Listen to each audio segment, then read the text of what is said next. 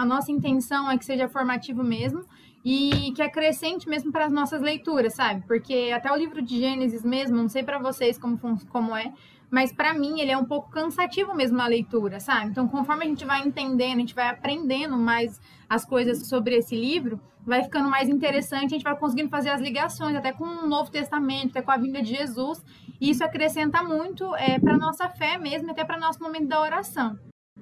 É, então, antes da gente iniciar, que a gente possa traçar o sinal da cruz, porque não é uma pregação, mas é algo que acrescenta na nossa fé, do que a gente possa estar é, com os ouvidos bem abertos, com o coração bem aberto para receber, para que isso realmente acrescente para a nossa fé. Em nome do Pai, do Filho e do Espírito Santo. Amém. Que Nossa Senhora nos, nos auxilie é, nesse momento também, que ela esteja à frente, que ela possa estar intercedendo, para que isso realmente seja para nossa edificação e nos leve para mais próximos de Jesus. Ave Maria, cheia de graça, o Senhor é convosco. Bendita sois vós entre as mulheres, e bendito é o fruto do vosso ventre, Jesus. Santa Maria, Mãe de Deus, rogai por nós, pecadores, agora e na hora de nossa morte. Amém. Antes de começar a entrar mesmo nas, nas histórias do livro de Gênesis, é, eu queria perguntar para vocês uma coisa. Quando a gente fala do livro de Gênesis, qual é a primeira coisa que vem na sua cabeça? Assim, você falar, tipo assim, ah, o que, que, que se trata o livro de Gênesis? Qual é a primeira coisa que vem na sua cabeça? Criação do mundo. Esse é o ponto exato, assim, que é, que é muito legal de se falar do livro de Gênesis. Porque quando a gente vai falar do livro de Gênesis, quando a gente pergunta para qualquer pessoa é, o que é, tipo, ah, o, que, o que trata o livro de Gênesis, o que é o, ali, o, o principal do livro de Gênesis, a gente fala realmente é, dessa história da criação. Só que quando a gente pega o livro de Gênesis para ler mesmo, o livro tem 50 capítulos. Quando a gente fala da história da criação, até ali de Adão e Eva, que a Gabi vai falar um pouco mais, é, Abel e Caim, essas coisas, ele vai só até o capítulo 11. Então, nós temos do capítulo 1 ao capítulo 11, que é mais ou menos essa história um pouco da criação. Depois disso, ele, ele já começa a falar sobre Abraão e a geração de Abraão. A gente acaba meio que esquecendo, anulando os outros capítulos de Gênesis. Isso é muito legal, porque trazendo isso, é, fazendo a leitura e lembrando e remetendo esse Gênesis aqui para nós, a gente consegue entender que, na verdade, o livro de Gênesis ele remete às gerações. E é ali a partir da geração de Abraão que começa realmente, né? Ele que é o patriarca ali de, do, do que a gente vive, do nosso monoteísmo, que a gente vivia, que antigamente era mais, é, se falava mais de muitos deuses, acreditava mais em muitos deuses, e aí a gente acaba anulando um pouco disso. A gente acaba vivendo mesmo só ali aquela criação, Adão e Eva e tudo mais. Isso que é muito legal de se remeter agora nessa, nessa parte formativa que a gente vai falar um pouco mais, que a gente abrange tudo isso.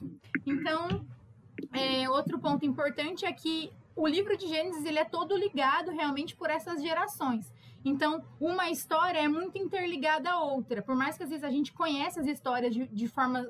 Desde pequeno a gente aprende, né? As histórias de forma muito jogadas, e dá para fazer dessa forma realmente. Mas o legal é realmente ler o livro de Gênesis agora, na idade que a gente tem, é, buscando a fé como a gente está buscando. É muito legal a gente trazer isso realmente com essas histórias interligadas. Um ponto vai ligando o outro, e aí a gente vai conseguindo entender mais é, todo esse início e assim ao decorrer da Bíblia, o Novo Testamento, até chegar a Jesus e, e até o que a gente tem vivido hoje. Então eu acho que para introduzir um pouquinho aí é, o livro de Gênesis é isso. E agora com a Gabi. Então vamos lá. Como a Bia deu início aí, né? Sabemos toda a criação. A gente sabe sempre do básico que o pai e a mãe contou pra gente, que a gente aprendeu na catequese, né? Que Deus criou o mundo em sete dias, primeiro veio o céu e a terra, depois a luz, separou a luz das trevas. É, foi dado, quando fez a luz, foi dado o nome de dia e as trevas, noite. Depois separou a água e tudo mais, até chegar na criação do homem, que foi no sexto dia. Sabemos a criação de Adão e Eva. E uma pergunta, assim, que acho que muitos têm, eu também tenho, se Adão e Eva existiram. A igreja diz que sim, tá? é, é um primeiro homem, a primeira mulher do qual somos descendentes. É, não podemos dizer que é uma lenda, e sim uma narração da criação do homem e da mulher. Uma parábola que tem uma verdade, que o homem foi feito dos elementos da terra. Somos formados de carvão, carbono, zinco, manganês, todos os elementos químicos da natureza, da terra. É, não sabemos se verdadeiramente foi nome da, do homem Adão e o nome Eva. Porque, na verdade, lá nos princípios, Adão era colocado como o homem. O homem significava Adão e a mulher significava Eva. Então, por isso que tem esse nome. A única coisa que nós não sabemos é quando e como eles foram criados, é, quanto tempo faz, mas talvez lá para frente alguns cientistas, alguém da igreja consiga descobrir quanto tempo faz que eles foram criados, né? Mas sabemos que nós somos descendentes, que antes de nós vieram as, os primeiros seres humanos. E depois, dando continuidade à história, sabemos que eles traíram a confiança de Deus, né? Comendo do fruto proibido oferecido pela serpente. Também, é, a, como muitos falam, né, da maçã, mas na Bíblia não cita a palavra maçã, cita apenas o fruto proibido. Então, nós também, também não sabemos qual foi esse fruto. Só sabemos que eles não podiam comer. E a partir do momento que eles comeram, né, também é, pulei um pouquinho assim, mas sabemos também que a Eva foi criada através do Adão, né? É, da costela do Adão e tudo mais. É, depois que eles comeram frutos, eles ficaram com vergonha do Senhor, eles viram o erro deles. Então eles resolveram se esconder, ficaram com vergonha porque estavam nus. Mas mesmo assim, o Senhor, é, como nós vemos, o Senhor tem misericórdia de tudo, é um Deus maravilhoso. Então, é, depois eles foram tirados do Jardim do Éden, né? E foram colocados para começar a criação. Então teve os filhos Caim e Abel. Sabemos da história que Caim matou Abel e foi dado a continuidade da humanidade. Então acho que era basicamente isso nessa parte de Adão e Eva, da criação de Caim e Abel depois. E agora começando pela parte de Noé. Sabemos que Noé é, pra, considerado para a igreja como um homem justo, né, visto pelos padres como a imagem de Cristo. Isso me deixou bem, achei bem interessante essa questão dos padres ver Noé como a imagem de Cristo.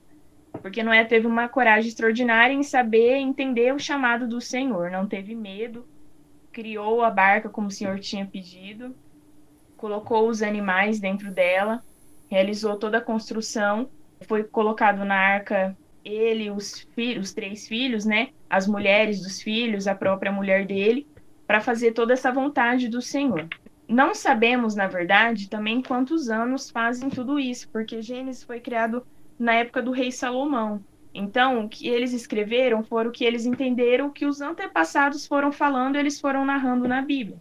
Então, eles não sabem mesmo como aconteceu, se realmente aconteceu, né? Mas é uma história que os antepassados sempre contaram, que a gente também sempre escutou. Tem a musiquinha do Padre Marcelo, que a gente conhece e tudo mais. Mas também a gente sabe que tem, é, foi colocado né, sete casais puros de animais e um casal impuro. Aí eu fui dar uma pesquisadinha o que eram os animais impuros, né? Que eu fiquei bem curiosa. E daí tem lá, né? O morcego, os porcos, é, as cobras. Então, foram isso. E sabemos também que essa chuva durou 40 dias e 40 noites. É, quando acabou o dilúvio, né, o Senhor falou com Noé essa questão. Eis o sinal da aliança que eu faço convosco e com todos os seres vivos que vos cercam, por todas as gerações futuras. Põe o meu arco nas nuvens para que ela seja o sinal de aliança entre mim e a terra. É, pulando aqui um pouquinho. Noé viveu ainda depois do dilúvio 350 anos. Foram bastante anos, né?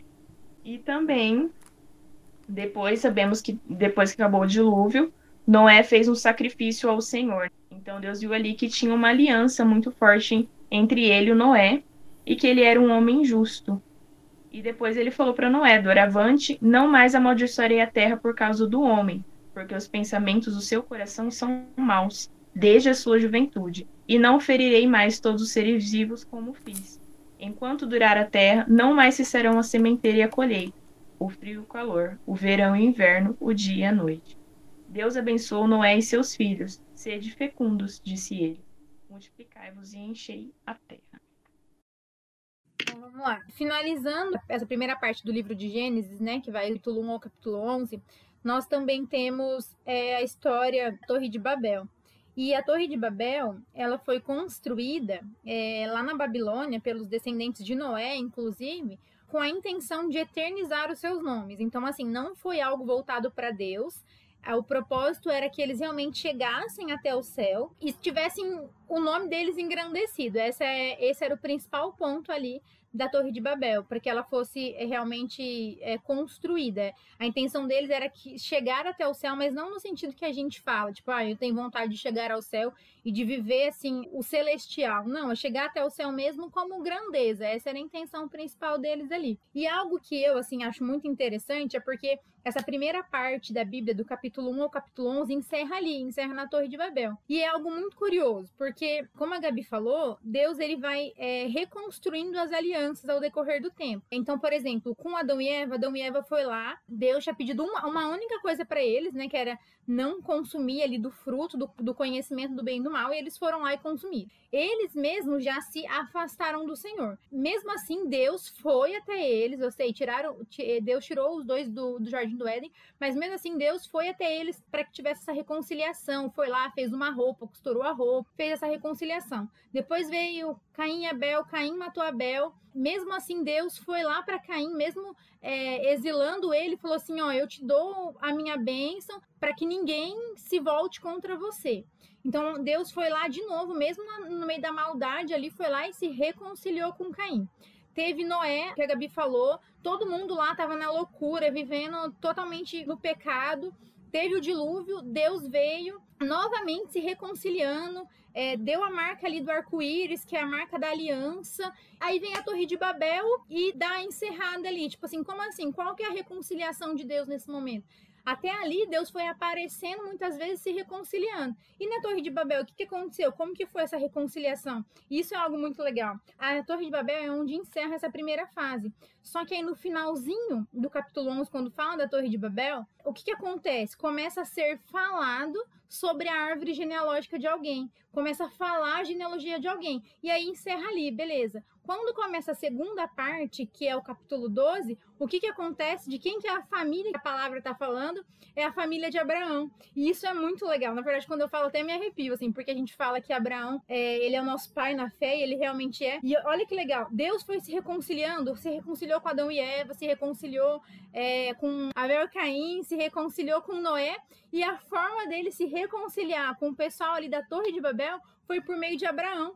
Então, assim, finaliza a Torre de Babel, Deus não se reconciliou naquele momento com eles, assim como se reconciliou com as outras histórias da, dali do livro de Gênesis, mas aí que, que ele vem e entrega Abraão para aquele povo, para que Abraão venha realmente ser a resposta para a Torre de Babel. Abraão é ali a reconciliação a ser feita por toda uma descendência.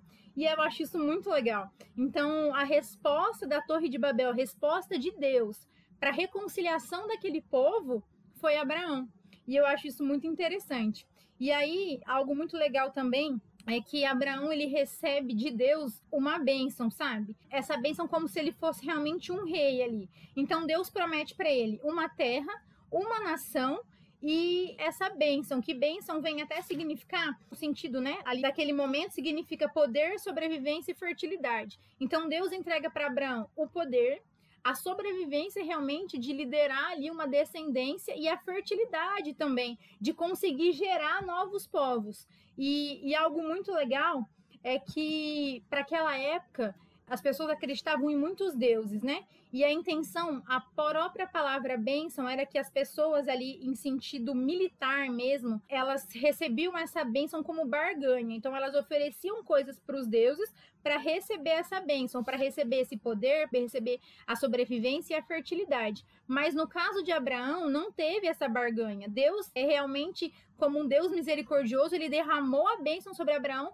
para que Abraão conseguisse reconciliar ali o que tinha acontecido com Babel e gerar ali uma descendência todo de pessoas, de crentes mesmo, né? Que crescem no Deus, no Deus verdadeiro. E eu acho isso muito legal.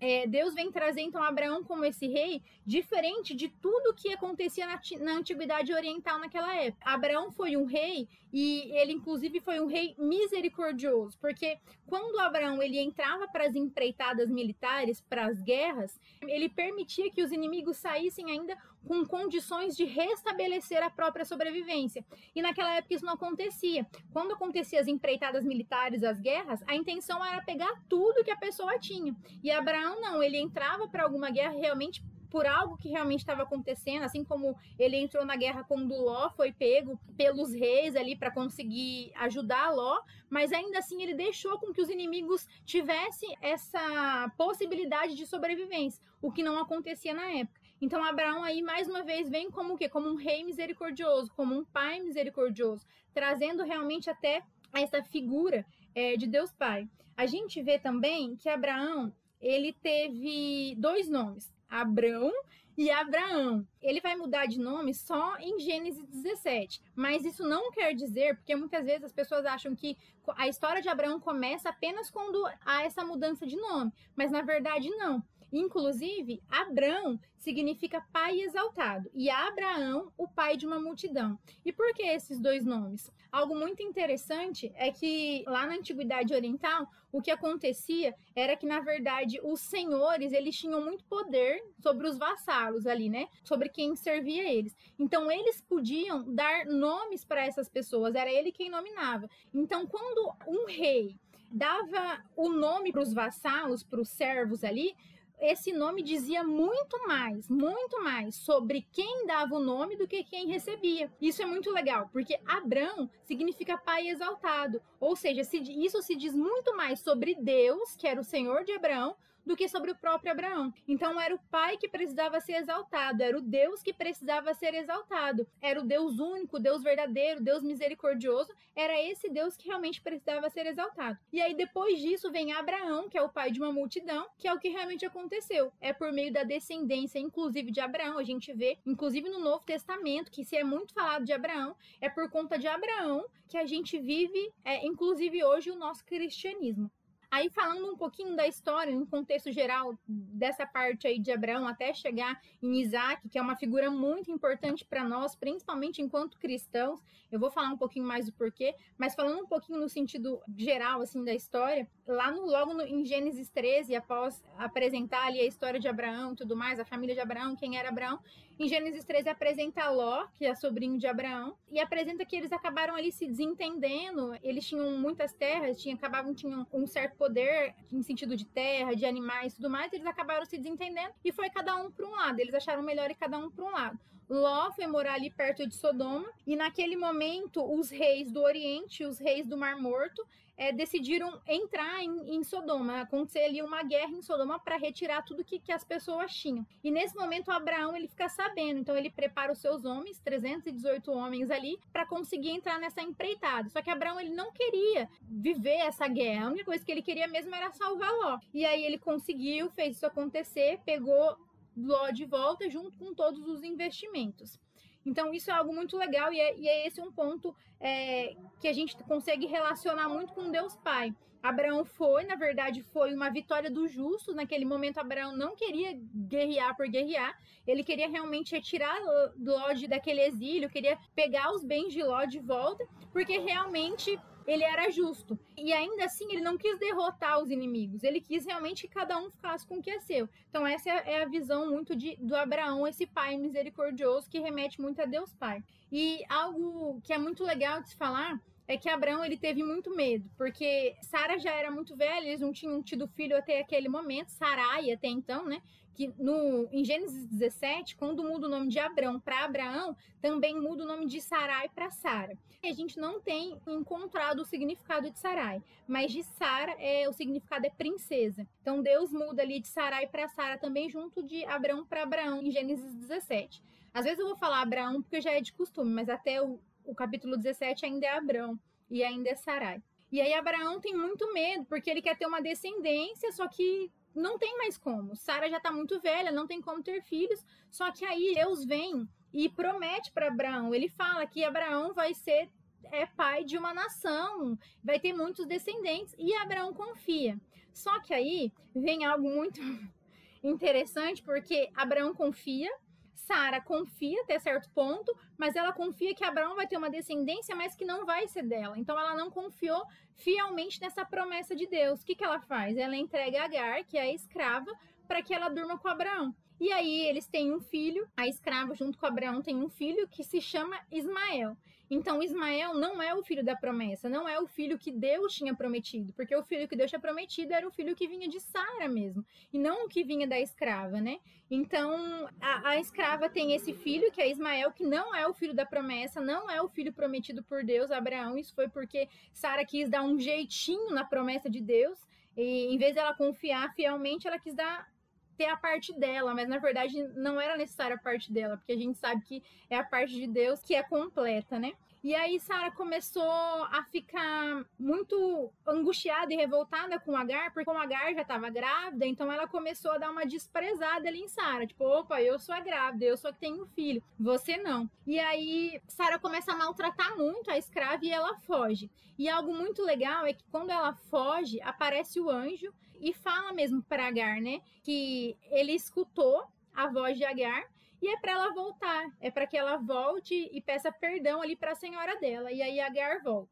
Lá em Gênesis 17, quando é, Deus muda o nome de, de Sarai para Sara e de Abraão para Abraão, ele mais uma vez faz essa promessa e ele fala que Sara vai ter filho aos 90 anos. Ele faz mais uma vez essa promessa. Mas Sara dá risada de Deus, mas não é um riso de alegria, é um riso de quem duvida. E é até aí que vem o nome de Isaac, que significa ele ri. Então, como Sara riu do que Deus prometeu, ele deu esse nome para o filho dela, que é o filho da promessa, que é o Isaac. Algo muito interessante também é que conforme eles foram crescendo, Isaac e Ismael, Ismael começou a irritar muito Isaac. E aí Sara não aguentou mais e falou assim: ó, não quero mais, Abraão, manda eles embora, manda eles por exílio. E algo que é muito interessante é que Ismael e Agar, eles recebem a bênção de Deus. Lembra que eu tinha falado que bênção significa poder, sobrevivência e fertilidade? Quando Abraão manda Agar e Ismael para o deserto, o deserto significa, na verdade, a morte. Então, ele manda eles para a morte. Mas a bênção de Deus se faz sobre Ismael e sobre Agar, ou seja, a bênção da sobrevivência. Então, ainda assim, eles sobreviveram. E até aqui em Gênesis 21, versículo 20, diz assim: ó. Deus esteve com esse menino, ele cresceu, habitou no deserto e tornou-se um hábil flecheiro. E habitou no deserto de Farã, e sua mãe tornou para ele uma mulher egípcia. Na verdade, é Agar era egípcia, né? Era uma escrava egípcia que Abraão é, ganhou. Então, mesmo ele sendo expulso, mesmo esse deserto significa morte, a bênção de Deus estava sobre eles, ou seja, a sobrevivência estava sobre eles. Ainda assim, eles sobreviveram. Logo nos capítulos seguintes, daí para um pouquinho dessa fala de, de Isaac, Abraão e Sara e fala um pouquinho sobre Sodoma e Gomorra, né? Daí, rapidamente, falando sobre Sodoma e Gomorra, Sodoma e Gomorra, é, Sodoma era uma cidade onde havia muitos pecadores, eles viviam totalmente é, no pecado, viviam totalmente com ações e pensamentos pervertidos e aí os anjos, dois anjos chegaram para Ló, avisaram que Ló tinha que fugir ali de Sodoma. E aí Ló concordou, Ló saiu. E aí o Senhor deu apenas uma ordem. E é muito, eu, eu acho muito legal isso, porque lá com Adão e Eva aconteceu a mesma coisa. O Senhor deu apenas uma ordem, Deus deu apenas uma ordem, não coma do fruto. E eles foram lá e comeu. Nesse momento, Deus só dá uma ordem, além de Deus avisá-los, ó, oh, sai Ló, sai você e sua família. Apenas uma ordem, não olhe para trás. E aí a mulher de Ló, ela olha para trás e aí ela vira estátua de sal. Tem algo que na minha cabeça hoje em dia, eu fico tipo, eu falo, às vezes eu comento aqui em casa, né? Eu fico pirada pensando. Porque no final de Gênesis 19 vem falar que as duas filhas de Ló, não sei se vocês leram, mas fala que as duas filhas de Ló embebedou Ló, dormiu com Ló para que tivesse filho dele. E aí, pensar isso é muito estranho. Você pensa, meu Deus do céu, que loucura é essa? As filhas dormem com o pai embebeda o pai para dormir com o pai. O que, que acontece? Na verdade, naquele momento, a gente olhar, é realmente uma loucura e é totalmente esquisito, é, não é, né? A gente não concorda, concorda em zero coisas. Mas olhando um pouquinho para o que estava acontecendo na época, quando eles olharam, eles viram que Sodoma e Gomorra estava toda sendo incendiada, estava sendo toda destruída. O que, que elas pensaram? É como aconteceu com Noé, é como aconteceu com o dilúvio. Tudo acabou, ficou só a família de Noé. Então o que, que elas pensaram? Não dá já que tudo tá finalizando, tudo tá acabando, não dá para nossa descendência acabar. Não dá pra gente ficar aqui só eu, nós duas aqui e o pai, não tem como. Então elas pensaram, vamos embebedá-lo a ponto dele não entender o que tá acontecendo, a gente engravida para que a nossa geração continue. Então esse foi o pensamento delas ali. Vendo tudo sendo destruído, elas acharam que era um novo dilúvio. É, com fogo no caso, né? Mas assim, que tudo ia ali acabar. Então, por isso elas pensaram, opa, vamos fazer isso para que a gente consiga dar continuidade nas gerações. Então, por mais que seja muito esquisito, é, esse foi o pensamento delas aí. E voltando agora a falar do filho da promessa, que é Isaac, né? Se é falado de Isaac como filho unigênito.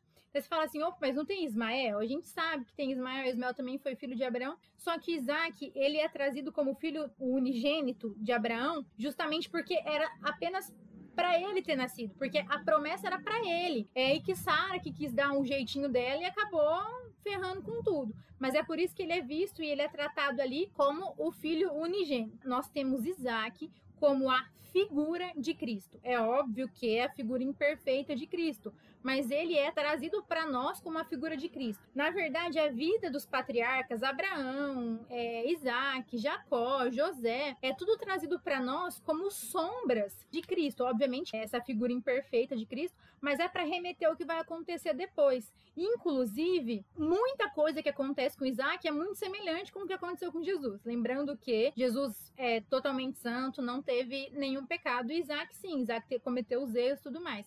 Mas ele remete à figura de Cristo lá no Antigo Testamento, por quê? Vamos lá. O primeiro ponto, tem até mais, mas os principais, assim. A gestação de Sara foi muito parecida com a gestação de Nossa Senhora. É óbvio que Nossa Senhora era virgem, mas foi as duas foi aconteceu como uma gestação milagrosa. Sara tinha 90 anos, não tinha possibilidade nenhuma de ter filho. E mesmo assim ela teve Isaac, muito parecido com o que aconteceu com Nossa Senhora. Quando o anjo apareceu para Nossa Senhora, ele diz assim: nada é impossível a Deus. E quando Deus fala é, que Sara vai ter um filho, ele diz ele faz até a pergunta: há algo difícil para Deus? Então, assim, é muito próximo ali, ó. É um milagre que vai acontecer por conta de Deus. Então, tanto o que aconteceu com Isaac, o que aconteceu com Sara, vem ali acontecendo no Novo Testamento com Nossa Senhora. Isaac é o filho da promessa. E a gente tem também que Jesus veio, inclusive, para cumprir as profecias. O que são as profecias? São promessas. Então, mais uma vez, Isaac é o filho da promessa. Cristo é o filho do Deus vivo, que também é o filho da promessa.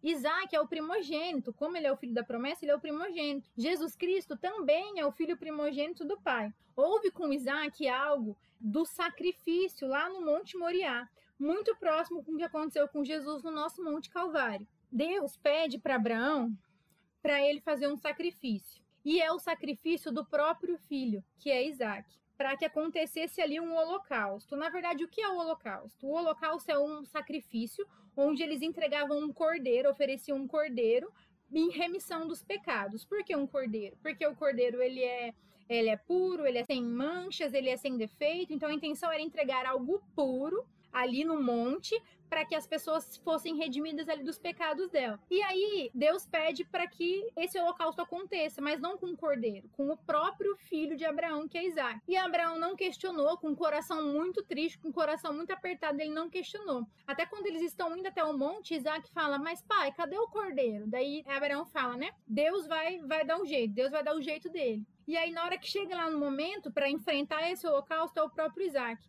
Mas aí, naquele momento, Deus envia um cordeiro e tira Isaac de lá. Isso é algo muito legal que se remete a nós. Quem é o cordeiro? Quem é o sem manchas? Quem é o puro? Quem é que não tem defeito? É o próprio Jesus. Então, assim, o que acontece ali, a gente sabe também que é para provar a fé de Abraão, mas muito mais do que provar a fé de Abraão, é para demonstrar o que vai acontecer depois conosco. Então, naquele momento que está acontecendo com Isaac, é para demonstrar, para as pessoas entenderem, para abrir os olhos das pessoas com o que vai acontecer com a gente. Deus proveu naquele momento um cordeiro sem mancha, sem pecado, sem defeito, e Deus proveu a nós o próprio Cordeiro, que é Jesus, sem, sem mancha, sem pecado e, e sem mácula nenhuma. Então, a gente pode até pensar, quem foi lá no Antigo Testamento o cordeiro que tomou o lugar de Isaac? Foi o mesmo cordeiro que tomou o nosso lugar, que tomou os nossos pecados, que é Jesus. Então a gente consegue entender Isaac como essa figura é muito próxima de Jesus, mas Jesus como o próprio cordeiro, que vai para o holocausto no lugar de Isaac e que vai para o holocausto também no nosso lugar, para a salvação de Isaac e também não é muito legal entender? Nossa, na verdade, eu acho muito lindo olhar para o cordeiro que entrou ali no holocausto no lugar de Isaac e olhar para esse cordeiro como figura do próprio Cristo que também foi para o madeira no nosso lugar. Nossa, isso não é incrível? Eu acho isso muito 10. Meu Deus do céu. E essa ligação de, de Antigo Testamento com o Novo Testamento, de Isaac, que é lá da, da Antiguidade Oriental, com essa ligação com Jesus, nossa, eu acho isso muito incrível. É isso, Deus é 10. E aí Isaac conhece Rebeca, e aí vem uma nova geração, que é a geração de Esaú e Jacó. Bom, a minha parte vou para falar um pouco sobre Jacó. Quando eu for explicar, existem alguma, alguns pontos que é muito importante a gente sempre ficar lembrando e remoendo isso na nossa cabeça, porque tudo que começa com Jacó, ao final da vida dele, aquilo vai sendo comprovado, aquilo vai se acontecendo. Então é importante a gente ter sempre em mente aquilo que vai acontecendo. Então, aquilo que foi importante pra gente sempre lembrar, eu vou dar uma reforçada pra gente poder entender. Como a Bia falou, a gente tem Isaac, e Isaac ele se casa com Rebeca.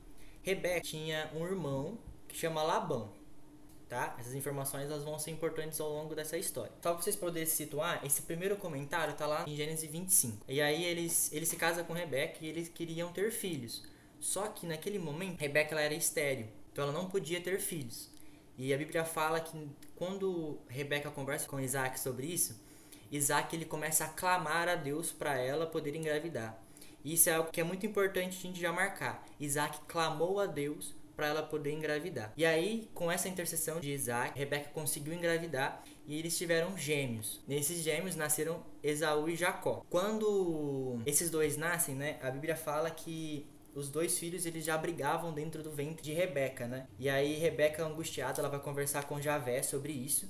E aí nesse momento Deus ele dá uma promessa para a vida de Rebeca, que ele fala assim: "Em seu ventre há duas nações, dois povos, um povo vencerá o outro e o mais velho servirá ao mais novo". Vou ler de novo, que isso é muito importante a gente lembrar. Em seu ventre há duas nações, dois povos, um povo vencerá o outro e o mais velho, Esaú, servirá o mais novo, Jacó. Aí tem essa profecia para eles, passa um tempo, os dois nascem. E a, a Bíblia fala que Isaac preferia Esaú, até mesmo por ele ser o primogênito, e Rebeca acabou preferindo Jacó. É importante a gente entender que a primogenitude naquela época era muito importante, porque tudo aquilo que pertencia ao pai, tudo aquilo que pertencia àquela geração, passava inteiramente para a vida do primogênito, né? Mas se a gente lembrar, a promessa de Deus para a vida deles era que o mais novo ficaria acima do mais velho, né? Que o mais velho ele ia servir o mais novo. Então aí a gente já começa a ter um problema nessa história, né? E pensando nisso, então essa primogenitude pertencia a Esaú, mas não era isso que Deus tinha planejado para aqueles dois irmãos. Então passa um tempo, né? E os dois irmãos estão na vivência deles. E aí Esaú sai para caçar, né? A Bíblia fala que ele é um ótimo caçador enquanto Jacó gostava mais de ficar em casa e nessas coisas. Então Esaú sai para caçar e quando ele volta, ele volta com muita, muita, muita fome, assim, tipo, querendo desmaiar de fome. E Jacó tá lá preparando o ensopado. E aí no desespero, Esaú fala que ele quer comida, quer comida, quer comida. E Jacó fala assim: Ah, eu te dou comida, mas em troca eu quero a sua primogenitude. Aí Esaú fala assim: Ah, não, não sei o que, não sei o que, não sei o que. Aí fala: Antes de tudo, me faz este juramento. Aí no desespero Esaú fala, então pode ficar com a primogenitude que eu quero esse prato de ensopado. E aí nesse momento Esaú troca a sua primogenitude a Jacó. Algo que é importante a gente já começar a entender, antes da gente entrar mesmo nos meus capítulos, é que Jacó, ele, ele não era uma pessoa assim que, que rezava muito ou que confiava muito naquilo que Deus falava, sabe? Ele, ele tinha um um pouco diferente. Então ele ainda não entendia o que Deus tinha preparado para a vida dele, né? Ele sempre tinha na mente dele que ele não era primogênito, então que ele não teria aquelas coisas de Isaac, tudo ia ser para Esaú. Então, de todas as formas possíveis, ele queria ganhar essas bênçãos que Esaú ia conseguir. Então, nessa oportunidade que ele teve, ele já fez essa troca com Esaú e conseguiu a primogenitude. Mais para frente da passagem, pro capítulo 27, chegou o momento de Isaac passar essa bênção dele pro filho primogênito, né? E quando ele, ele fala para Esaú que vai fazer isso, ele manda Esaú ir caçar, fazer a comida preferida dele, para ele passar a bênção, que era um costume da época, né? Sempre quando a bênção ia ser passada, eles se reuniam, faziam uma refeição e aí ele passava a bênção para frente. Nisso, Rebeca escutou o que ele falou e fala: Jacó, faz as coisas no lugar do seu irmão, porque o seu pai vai abençoar ele, mas quem vai receber essa bênção é você. Aí Jacó fica meio sem entender e fala assim: Ah, mas meu pai vai descobrir que não sou eu, né? O que, que a gente pode fazer? Aí fala assim: Ah, se cobre com pelos, né? Porque Esaú fala que Esaú era muito peludo. Se cobre com pelos que seu pai está um pouco cego, então ele não vai te ver de novo. Ele vai passar a mão em você e vai ver que é Esaú mesmo. Aí ele, ele fica um pouco com medo disso tudo, mas daí a mãe dele fala assim: Não, fica tranquilo que se alguma maldição for jogada sobre você, eu pego ela pra mim. Aí fala: ah, Então beleza, né? Tudo que ele queria era essa bênção, então ele jogou tudo para fora e foi em diante. Aí ele faz a mesma coisa que Isaú ia fazer, prepara a refeição, leva pro pai. E Isaac, por estar um pouco cego, né? Ele pergunta: É você mesmo meu filho? Ele fala: Sim, sou eu, Isaú. Aí ele requestiona: Tem certeza que é Esaú? Ele fala: Sim, sou eu, Esaú. Aí fala assim: ah, Então tudo bem. E ele abençoa. Nesse momento, né, o que, que essa bênção representa? Tudo aquilo que pertencia a Isaac agora pertence a Jacó. Todas as promessas também que pertencem a Isaac, que foram feitas a Isaac, que foram feitas antes a Abraão, agora pertencem a Jacó. E chega nesse momento, Esaú chega, aí ele não sabe o que está acontecendo, ele prepara também o rango, leva para o pai dele, e o pai dele fala, tá, mas eu já te dei a bênção, né? Aí, aí eles descobrem que teve um engano nisso tudo, que tudo passou de uma trapaça de Jacó e não tinha mais o que fazer. A partir do momento em que a bênção é dada, não pode dar duas bênçãos, não é só uma. Então, chega nesse momento, Esaú ele fica pistola com o irmão dele e ele fala que quando o seu pai morrer ou quando o luto do seu pai acabar, ele iria matar o irmão. Aí Rebeca escuta, fala: "Foge daí, porque senão o irmão tá querendo matar você". E aí ela conversa também com Isaac, e Isaac manda ele para casa do irmão de Rebeca, né, que era Labão. Mas antes da gente entrar nisso, a gente precisa lembrar primeiro a promessa que foi feita a Rebeca, né? Que o mais novo seria por cima do mais velho. É, isso era uma promessa de Deus para a vida de Jacó. Mas Jacó não sabia disso, Jacó ele, ele não acreditava muito nisso. Então a parte humana dele tentou de todas as formas buscar essa bênção em si. Então ele faz tudo isso para poder conseguir essa bênção. E aí ele fica pistola lá com o irmão, ele vai para casa do irmão de Rebeca, que é numa cidade chamada Paran Quando ele está em direção, né, a essa cidade, ele para em um local para poder descansar, para ele dormir. E aqui ele tem um sonho com Deus, que ele vê uma escada subindo daquele lugar, que chega até os céus, e lá no topo tá Javé olhando para ele. E nesse momento, Javé faz uma promessa para Jacó, e essa promessa ela vai ser um guia para os próximos 10 capítulos aqui para frente.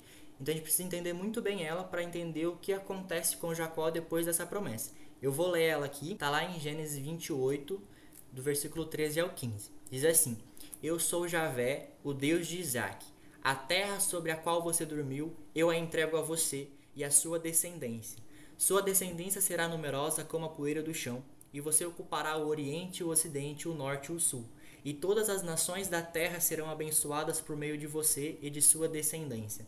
Eu estou com você e o protegerei em qualquer lugar aonde você for. Depois eu farei, farei voltar a esta terra, pois nunca o abandonarei até cumprir o que prometi. Tudo agora, a partir desse momento, se resume a essa promessa, mesmo que Jacó, por muitas vezes que a gente vai ver, esquece dessa promessa. Aí tudo bem. Depois ele tem esse sonho, ele acorda e ele fala assim: Nossa, esse lugar é mesmo um lugar sagrado. E aí ele estava dormindo em cima de uma pedra. Ele pega essa pedra, ele levanta ela, que naquele chamo chamava de estela, né? Ele levanta essa pedra, ele joga óleo em cima dessa pedra. E naquela época, quando você faz isso, né? É uma forma de mostrar que aquele lugar era um lugar sagrado. E aí ele chama aquela pedra de Betel, que significa a casa de Deus. E depois disso ele faz uma promessa para Deus também, né? Ele responde a Deus. E é a partir desse momento que a gente começa a perceber que Jacó, ele ainda era muito fraco na fé dele. Ele ainda é muito imaturo na forma como ele agia com Deus, sabe? E aí a gente percebe assim que ele faz uma troca com Deus, sabe? Fala assim: "Ah, se Deus fizer isso para mim, eu vou fazer isso para Deus. Se ele fizer isso para mim, eu vou fazer isso para Deus." E assim vai, assim vai, assim vai. E ele faz essa barganha com Deus e ele continua o seu caminho até a direção de Padan Aram. Quando ele chega naquele lugar, tem um poço lá, que eles estão lá onde o poço vai tomar água e tal, e ele tá indo lá também atrás de uma mulher para se casar, né? Aí o pessoal do poço fala que todos os rebanhos lá estão querendo tomar água e o pessoal tá dando água pro rebanho. Pergunta o que tá acontecendo e fala assim: ah, a gente vai esperar todo mundo chegar, os outros chegarem para poder abrir, né? Falam que aquele poço, a pedra é muito pesada para ficar erguendo e levantando toda hora, sabe? Então eles esperavam todo mundo chegar para poder fazer de uma vez só. Aí nesse momento chega uma mulher, que é Raquel. Aí quando ela chega, talvez de uma forma de querer se mostrar para ela, ele vai lá e abre o poço para poder dar água pro rebanho dela. E aí eles começam a conversar e tal, e a Bíblia fala que ele dá um beijo nela, né? Falam que naquela época era uma forma de se cumprimentar pessoas conhecidas, né? Que ela era parente de Labão. Aí eles conversam e ela vai lá para conversar com Labão sobre isso, né? Uma primeira evidência assim de que da promessa de Deus é a chegada de Raquel até aquele poço, né? Essa é a nossa primeira evidência assim de que Deus está providenciando aquilo que ele prometeu a Jacó. Aí ele vai lá conversar com Labão, falando que vai querer casar com a filha dele. Labão fica todo feliz, não sei o que, começa a conversar. E aí ele fala assim: "Ah, eu quero me casar com Raquel". Aí Labão dá aquela conversa e fala assim: "Olha, se você trabalhar para mim durante sete anos, você tem o direito de casar com ela". Como ele era muito apaixonado por ela, ele foi lá e trabalhou os sete anos. Aí, quando chegou o momento de casar, ele foi lá conversar Labão não deu Raquel a ele, ele deu a sua irmã Lia. Aí ele dormiu com ela, porque naquela época é, era tudo feito isso na forma escura, você não sabia quem que era, então era uma, algo muito reservado. Então, só no outro dia ele descobriu que não era Raquel. Ele ficou pistola com Labão e foi lá tirar satisfação. Labão deu aquela justificativa meio nada a ver, falou assim: ah, aqui é costume da nossa região a, a mais velha casar primeiro. Aí fala: ah, então tudo bem. Mas ele fala assim: ah, então trabalha por mais sete anos, que daí você casa com Raquel. E ele vai lá e trabalha de novo por mais sete anos e casa com ela. Duas coisas que é importante a gente ressaltar aqui. Labão, ele sempre tenta tirar um proveito daquilo que acontece com Jacó. E isso vai acontecer mais algumas vezes para frente que a gente vai ver. Então já liguem uma anteninha aí quando eu vi falar de Labão. E segunda coisa, que é algo que sempre me chamou a atenção na leitura de Gênesis, né, que depois eu consegui dar uma pesquisada, que é sobre esses casamentos, né? A gente sempre fala que o homem teve mais de uma mulher, ou ficou com a sua escrava, ou passou a sua serva, enfim. Em nenhum momento a gente vê também, né, Deus falando sobre isso, né? Se ele acha certo, se ele acha errado. E nunca é falado isso em Gênesis. Depois, no Novo Testamento, né, até mesmo, se não me engano, nos próximos livros de desses Pentateucos também fala sobre isso, né, que Deus reprova essa situação, ele não aprova o casamento com mais de uma mulher, mas que nesse momento não foi uma atitude que Jacó queria. Aconteceu e ele teve que fazer. E aí Deus usa disso para poder continuar a sua promessa para a vida de Jacó. Então isso é algo importante a gente tomar conta também. A gente continua o percurso aí da história deles. Ele tá casado com Lia, tá casado com Raquel, só que ele ama muito Raquel. Lia ele não ama tanto. Só que eles descobrem também que Raquel não pode dar luz, porque ela também é estéril. Porém, Lia podia. E isso gerava muita briga entre as duas, sabe? As duas eram muito rivais, porque Lia sabia que Jacó preferia Raquel, mas ela não podia dar filhos para Jacó. Isso começou a incomodar um pouco Raquel. Por quê? Naquela época, a mulher, quando ela não podia dar filhos ao seu marido, ela era muito rejeitada pela sociedade. E aquilo trazia muita vergonha para a família. Ela até fica meio chateada com isso e fala assim: Ah, se eu não posso dar filhos, então é melhor que eu morra. E aí, Jacó, nesse momento, conversa com ela e fala assim: e Jacó ficou irritado com Raquel e disse: Por acaso eu sou Deus para lhe negar a maternidade? E aí a gente percebe a primeira diferença entre Jacó e Isaac. Quando Rebeca descobriu que ela era estéril e ela conversou com Isaac, Isaac fez o que? Isaac clamou a Deus por aquilo. Ele pediu ajuda de Deus naquele momento e o que, que Deus fez? Deus foi lá e providenciou um filho a Isaac. Nesse momento, Jacó ele não clamou a Deus. Ele até tentou tipo dar uma desculpa, tipo, ah, eu sou Deus para fazer alguma coisa, mas tipo, ele não se entregou em oração por aquilo. Isso é um ponto a gente entender também que é essa imaturidade que Jacó tinha na sua fé para Deus, né? E aí Raquel, né, não sabe o que fazer e ela dá uma serva sua para Jacó para que ele pudesse ter um filho e ela falar que era filho dele, né? Também era um costume da época isso, você dá a sua serva ao seu marido e quando ela tem um filho, esse filho ele passa a ser seu assim, né? É reconhecido como seu filho e não da sua serva. E aí a gente chega num ponto que eu acho muito engraçado assim, quando eu li pela primeira vez, que é as histórias das mandrágoras que, que é mandrágora, né? A Bíblia não explica sobre essa história, né? Ele só tem uma conversa ali, mas não tem uma explicação. Rubem, né, que é o primeiro filho de Lia com Jacó. Ele encontra as mandrágoras e leva para a mãe dele, Lia. Aí Raquel vê isso e fala assim: "Ah, me dá essa mandrágora aí, porque você já tomou o meu marido". E ela fala assim: "Ah, não sei o que, não sei o que". Elas conversam lá e se resolvem. E o que acontece é que a Lia dá as mandrágoras para Raquel e Raquel permite que Lia durma mais uma noite com Jacó. E aí ela dorme com Jacó e ela engravida de novo com Jacó. E o que, que são essas mandrágoras, né? Pra quem aí é fã de Harry Potter, lembra que tem um filme que aparece as mandrágoras, né? Que eles tiram um bicho lá e ela começa a gritar e parece um bichinho lá. Elas não gritam aqui, mas quando você tira a mandrágora, a mandrágora ela tem um formato de um corpo humano mesmo. Ela é bem parecida assim com as coxas assim, do ser humano e assim. E para aquela época, né, ela era muito usada como um caráter afrodisíaco para aquilo. E eles relacionavam ela com a fertilidade. Então, como Raquel era estéril, ela falou assim: ah, por que não tentar, né? E aí ela pega aquilo lá, mas não dá certo, porque quem engravida é Lia e não é Raquel.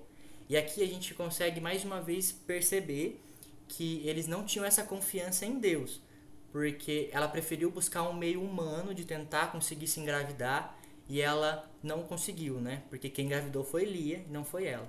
Eu, só para falar assim, e é muito próximo do que acontece com Sara também, né? É, na verdade, a diferença é que Deus ainda tinha prometido para Sara, mas ela quis dar o jeito dela, e o jeito dela foi entregando Abraão para Agar. E aí, mais uma vez, a gente vê que essa confiança não está em Deus, está em outras coisas. Ali, naquele momento, tem tentado dar o jeitinho delas, mas não tem confiado e esperado em Deus. Assim como Isaac fez, pedindo e clamando para Deus. Não foi o que aconteceu com Sara, e aí não é o que acontece também com Raquel. E aí, gente, nessa continuação, Raquel fica muito chateada com isso, né? Que as mandrágoras não deram certo. E nesse momento, a Bíblia fala assim: Então Deus se lembrou de Raquel, Deus a ouviu e a tornou fecunda. Então, nesse momento, né, Deus escuta aquilo que ela estava passando, mesmo que não fosse uma oração direcionada a ele, e ele dá um filho a ela, né? E aí ela fala depois: Deus retirou minha vergonha. Então, nesse momento, ela reconhece que o tentar dela enquanto humano não deu certo, e aquele filho que veio foi por meio da ação divina, foi por meio de Deus na vida dela. Então ela mesma reconhece aquilo e ela expõe isso também depois para Jacó. Bom, o que, que acontece? Depois disso tudo, a família de Jacó começa a crescer, ele começa a ter muito bem. E chegou um momento que ele fala para Labão assim: Olha, Labão, não dá mais pra me ficar aqui. Quero voltar para minha casa e eu quero levar tudo que é meu junto comigo, né? Sejam minhas filhas, meus filhos, as minhas mulheres, o meu rebanho, tudo que pertence a mim, eu quero levar embora. Só que Labão não, não fica muito feliz com isso. Porque é, Labão ele era pagão, né, na linguagem daquela época, ele não acreditava nesse Deus, mas ele tinha os seus meios assim de conseguir informações, né?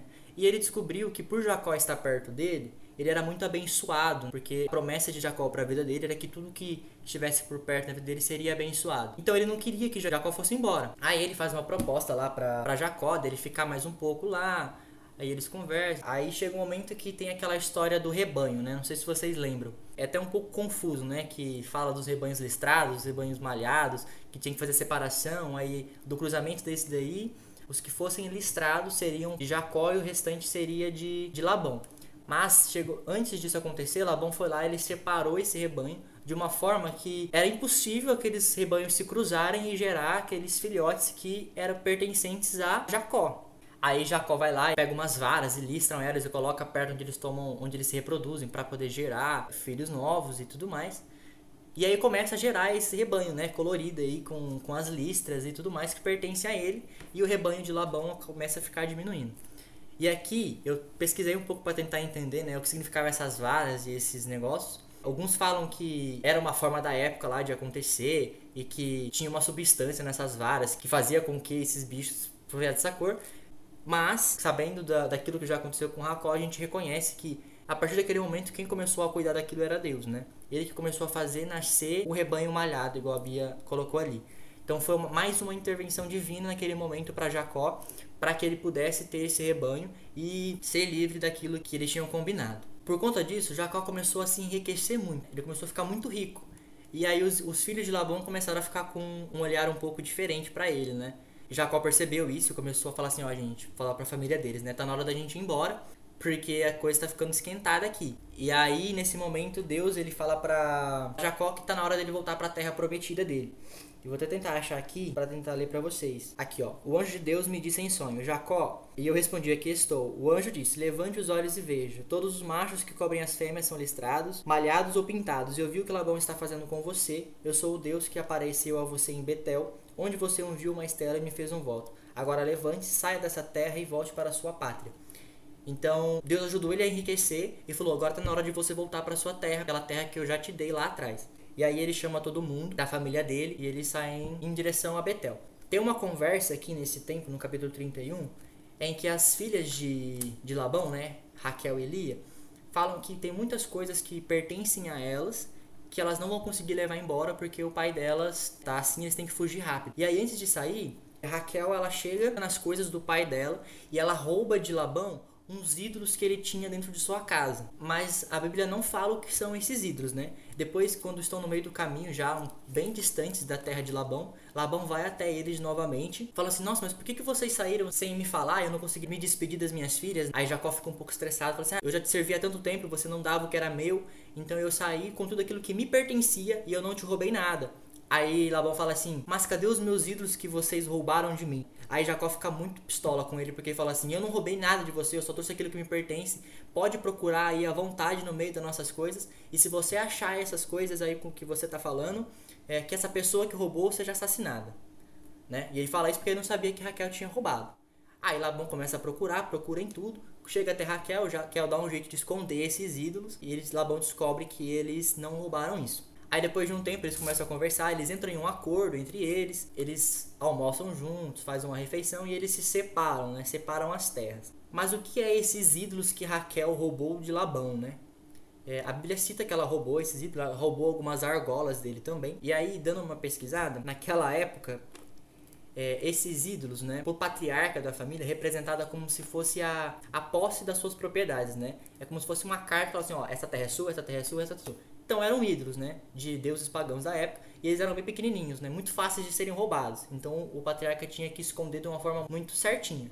Mas Raquel dá um jeito, ela rouba esses ídolos para ela. O que, que isso quer dizer, né? Deus já tinha revelado a Jacó que era momento deles partirem. Deus já tinha reservado para Jacó uma terra deles, a terra da promessa, feita específica para ele. Já mostrou para Jacó essa terra e aí ela rouba para si aquilo que ela se prende ao passado dela ainda, sabe? As terras que seriam dela depois que Labão morria, ela traz consigo que é referente a esses ídolos, né? Então ela esconde consigo ainda esses ídolos. E enquanto eu passava por isso, li algumas coisas, né? É, até do site que eu peguei assim, a mulher questionava, tipo, quais são os nossos ídolos que nós não temos deixado para trás e nós temos escondido embaixo das nossas roupas, né? O que ainda a gente não tem entregado para Deus para poder seguir as promessas que ele tem para nós. Então Raquel ela ainda não confia 100% nas promessas que Deus tem para a vida dela. Depois disso, eles continuam a ir até Betel, né? A cidade deles. Aí Labão, ele acorda de madrugada, se despede de todo mundo e ele vai embora e eles seguem o caminho deles, né? Aí chega um momento em que Jacó vai precisar se encontrar com Esaú, ele estava voltando para a terra dele, e Esaú morre na terra lá também. Ele vai em direção a esse caminho e ele fala assim, ó, antes, fala para alguns servos, antes de chegar, manda para ele alguns presentes para dizer que a gente tá chegando, para já preparar o terreno, porque ele sabia que tinha feito coisa errada lá atrás e que Isaú queria matar ele. Então ele continua, vai lá, já dá um, já prepara assim alguma coisa e tal. Aí eles foram. Aí eles voltaram com essa informação e falaram assim, ó, a gente entregou para Esaú, mas Esaú tá vindo aí com 400 homens para te encontrar. E aí Jacó, né, fica assim, meu Deus do céu, ele vai matar todo mundo. E é aqui que acaba a minha história. Nesse momento, eles se separam em dois grupos, que caso a tropa de Esaú mate um grupo, ainda tem outro para continuar a descendência. Então eles separam em dois grupos e aí eles passam por um rio, só que Jacó fica do outro lado desse rio, né? Ele deixa sua família passar e ele fica sozinho do outro lado. É, até fala, né? Nessa noite Jacó se levantou, pegou suas duas mulheres, suas duas servas, seus onze filhos e atravessou o val do Jabó. Jacó os pegou e os fez atravessar a torrente com tudo que possuía, e Jacó ficou sozinho. Nesse momento, aquela passagem em que fala, né? Jacó lutou com Deus. Chegou nesse momento que, para quem leu pela primeira vez, é um pouco confuso essa história. Eu precisei ler um monte de vezes para tentar entender, tive que olhar uns 300 mil sites entender, mas ela faz muito sentido e ela reflete para nós hoje, né? Então Jacó, ele fica sozinho e ele luta com Deus ele fica muito tempo lutando com essa pessoa, né? Primeiro fala que é um homem que lutou com Jacó até o despertar da aurora. E aí, vendo que a luta estava demorando muito, o homem vai lá e fura a, a, coxa de Jacó e ele cai e ele não consegue mais lutar. Aí ele fala assim, o homem, né? Solte-me, pois a aurora está chegando. E Jacó fala, não soltarei enquanto você não me abençoar. E o homem lhe pergunta, qual é o seu nome? E ele responde, Jacó. O homem continuou, você já não se chamará Jacó, mas Israel, porque você lutou com Deus e com homens e você venceu. Jacó lhe perguntou: Diga-me o seu nome. Mas ele respondeu: Por que você quer saber o meu nome? E aí mesmo o abençoou. E aí fala que Jacó deu o nome do lugar para tal lugar, e depois fala que a geração de Jacó não come mais é, nos porcos esse lugar onde ele foi furado, né? E o que, que essa, esse momento quer dizer para nós? Pelo que eu vi, existem duas versões dessa história. A primeira é que isso realmente aconteceu, Jacó foi lá e lutou mesmo com Deus. E a segunda é que ele teve uma batalha espiritual naquele momento, que foi durante as suas orações que ele passou por isso. A gente não sabe o certo o que aconteceu, mas eu vou tentar explicar. Nesse momento em que Jacó luta com Deus, a gente precisa lembrar de tudo aquilo que Jacó passou. Ele enganou seu pai, ele enganou seu irmão, ele conseguiu as bênçãos de Deus que Deus daria para ele de forma humana, de forma errada. Ele não acreditava muito naquilo que Deus tinha falado, mas durante esse processo, a gente for lembrando, a gente começa a perceber que a maturidade que Jacó tinha na sua fé, ela começa a aumentar. É como se Deus estivesse preparando Jacó para todas as promessas que ainda estavam por vir na vida dele. Então, nesse momento, ele luta com Deus e ele está esgotado já, não tem mais força para nada. Aí Deus vai lá e fura ele para que ele pare de lutar. E aí fala assim, ah, por que você faz isso? Me abençoa, né? Tipo, ele quer a bênção. Mas ele já não tinha recebido a bênção de Isaac. E é o que a gente precisa entender. Essa bênção que ele conseguiu de Isaac foi uma bênção que ele conseguiu por conta própria, sabe? Ele deu o jeitinho dele lá para conseguir essa bênção. E ele não quer mais essa bênção, ele quer a verdadeira, aquela que vem do alto, aquela que é dada por Deus. Por isso que ele fala: Deus, me abençoa. E aí ele pergunta: Qual é o seu nome? Ele fala: Jacó. Aí ele fala: A partir de agora o seu nome não é mais Jacó, e sim Israel, um nome entre várias nações. Por que, que ele pergunta qual é o seu nome? Porque é a mesma pergunta em que Isaac faz para ele. Tipo, qual é o seu nome? O que, que ele fala? Meu nome é Esaú. Ele não fala que o nome dele é Jacó. Então, nesse momento, é Deus falando assim: olha, aquele Jacó lá que fazia as coisas tudo errado, aquele Jacó que tentou sozinho conseguir as bênçãos, não é esse Jacó que eu quero. Deixa ele para trás, a partir de agora eu quero Israel. Eu quero aquele que vai estar à frente mesmo das minhas promessas e que vai confiar naquilo que eu passar para ele. Que quando eu falar uma coisa, ele vai lá e vai fazer essa coisa. Para fechar essa luta, né? a gente precisa lembrar que Jacó estava com muito medo de se encontrar com Esaú, porque ele achou que ia morrer. Mas na promessa, na primeira vez que ele falou e na segunda, quando ele manda ele voltar para a terra prometida, Deus fala: Eu te protegerei. E ele não confia na promessa de Deus. Aí Deus, o que, ele faz? Talvez para dar um toquinho demais, ele tira um tendão da perna de Jacó. E aí Jacó não consegue correr de nenhuma criança, né? Porque ele está sem um tendão. Então ele teria que enfrentar Esaú. Mas agora ele vai fazer isso confiando no que Deus está junto com ele. Então, essa troca de nome, a gente já viu várias vezes, ela é muito simbólica. A gente aconteceu com Pedro, aconteceu com Paulo, aconteceu com Abraão. Então, é mesmo Deus falando: olha, você era essa pessoa e agora é essa a partir de agora. É essa que vai me olhar e vai seguir aquilo que eu tenho para você. E aí, nesse momento, ele tem essa conversa, né? Ele muda o seu nome e ele vai conversar com. E chega o momento de se encontrar com Esaú, né? O tão esperado encontro entre eles. E ele ainda chega lá com medo do que Esaú podia fazer, mas Esaú ele acolhe muito bem. Jacó tinha a intenção de chegar até Esaú como um servo, né, de se jogar mesmo aos seus pés. Ele até faz isso em relação a Esaú para poder falar assim, olha, eu sou o seu servo, tô aqui para te servir. Mas diferente dele, Esaú sai correndo, tipo, e abraça, saudade do irmão dele, que fazia muito tempo que ele não via o irmão, né? E é interessante analisar que nesse encontro fala assim que é algo que passa despercebido. Que fala assim lá no, no capítulo 33, no versículo 7 né? Eles se encontram, aí fala assim: Lia também se aproximou com os filhos e prostaram. Finalmente, aproximou-se Raquel com José e se prostaram. Por que, que dá ênfase nesses dois, né? Raquel era a mulher mais amada de, de Jacó e José era o seu filho mais amado. Então ele deixa eles por último, porque se caso acontecesse uma guerra, os dois iam se safar por último, sabe? Tipo, eles estavam lá atrás. Então a chance de eles morrerem naquilo era, era menor. Então ele tem esse cuidado, ainda com um pouco de medo do que Isaú ia fazer e ele deixa os dois lá no final da fila.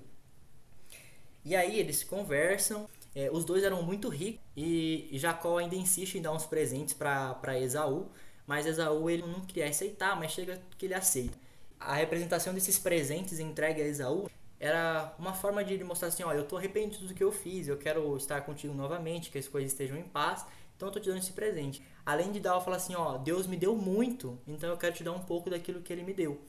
Aí os dois ficam bem, eles se fazem as pazes. O Saul chama ele para voltar com ele para a terra dele, mas ele fala que não vai não, que ele vai seguir para outras terras. Jacó, ele segue o seu rumo. E ele vai até uma cidade que chama Siquém. E aí gente chega nessa cidade ele levanta um altar nessa cidade. E aí a gente precisa lembrar, depois você dá uma olhada lá em Gênesis 12, que é o mesmo lugar em que Abraão levantou adoração a Javé. É o mesmo lugar, sabe? O que, que isso quer dizer, né? Que naquele momento, em Gênesis 12, Javé apareceu a Abraão e ele disse: Eu darei esta terra à sua descendência. Abraão construiu aí um altar a Javé que lhe havia aparecido. E depois passou para a montanha oriente de Betel, onde armou sua tenda com Betel a oeste e Ai a leste. Então, demorou um pouco do que aconteceu, mas Deus fez Jacó voltar à terra prometida. Deus fez Jacó voltar à terra em que ele tinha prometido para ele antes dele sair da cidade, né? Ele passa por Siquém e depois ele vai até outra cidade que a gente vai falar depois. Mas é a mesma terra em que foi prometido a Abraão, sabe? É o mesmo lugar. É a terra prometida. Então Jacó volta para aquele lugar porque é promessa para a vida dele. É, a gente entra num capítulo que é o capítulo 34. Esse capítulo é um pouco distoante dessa história que a gente está acontecendo, porque é algo que aconteceu entre eles, mas eu vou dar só uma passada rápida para vocês entenderem tipo, o que isso pode gerar nos próximos livros da Bíblia que a gente vai ler depois. Nesse livro, né, eles estão em Siquém, que é a cidade lá, e uma das filhas de, de Jacó, ela é abusada por um dos filhos daquela região. E aí os, os irmãos dela ficam pistola e querem vingança contra isso. Só que esse homem que abusou, ele chama Siquém ele se apaixonou por Dina e queria casar com ela. E aí ele conversa com seu pai, e os dois vão conversar com Jacó. E Jacó entende o lado, fala que né, não vai dar certo, porque o que aconteceu entre os dois. E aí ele dá uma proposta, fala assim: "Ah, mas se a gente se casar, nossas famílias vão se unir, e aí vocês terão mais terras, terão mais riqueza, poderão fazer comércio aqui na cidade e tal". E aí os irmãos dela falam assim: "Ah, pode ser então, né? Só que eu quero algo em troca. Todos os homens da cidade deverão ser circuncisados porque é um desrespeito para nossa família uma filha nossa não casar com um circuncisado. E eles pensam um pouco e falam, tudo bem, a gente faz isso. E eles ordenam que a cidade inteira, todos os homens sejam feitos isso. Depois de alguns dias, quando essa cirurgia, naquela época, eles estavam tipo, no pior momento de dor, eles vão lá e eles matam todos os homens da cidade, eles destroem a cidade, roubam tudo que pertence a ela, como uma forma de se vingar. Jacó fica sabendo disso e Jacó fica revoltado com a atitude que eles tiveram. Não é que Jacó não entendia o que eles faziam, que não entendia o lado de Dina, que foi uma forma de vingar e tudo mais. Mas Jacó, ele disse que não precisava ser daquela forma, porque todas as cidades em volta daquela região agora olhavam para a família deles como uma ameaça, como uma forma ruim, né? A família deles ficaram tipo, com um olhar um pouco manchado para as regiões ali em volta. Mas daí eles fogem lá e aí depois né, a gente vai continuar lendo que isso vai gerar muitas disputas entre os israelitas e entre o pessoal da cidade em volta, né, que chama os cananeus e os fariseus. Isso a gente vai ver ainda muito para frente nos próximos livros da Bíblia. E ainda vai acontecer isso até hoje, algumas coisas acontecem por conta desse conflito. Jacó chega na terra que Deus tinha prometido a ele. Quando ele chega na cidade de Siquém, para a gente poder entender a geografia do lugar, né? Existe o reino de Canaã. Aí tem a cidade de Betel, a cidade de Siquém, a cidade de Padã Aram. Eles saíram de Padã Aram, passaram por Siquém e vão chegar até Betel, que foi a terra prometida a eles. Quando eles estão em Siquém, Jacó conversa novamente com Deus e Deus fala para ele subir logo até a terra que ele tinha prometido, né? Que era para construir um altar lá para dizer que era o lugar deles. Aí Jacó olha para toda a família e fala que era para ele recolher todos os ídolos daquele lugar, os ídolos pagãos que eles carregavam ainda consigo, né, aquelas pessoas. E aqui já é ídolo no sentido tipo de deuses pagãos, né, na, na linguagem usada, né? para poder ser adorado somente ao Deus de Isaac e ao Deus de, de Abraão. Ele recolhe todos esses ídolos e ele enterra em um carvalho que tinha naquele lugar.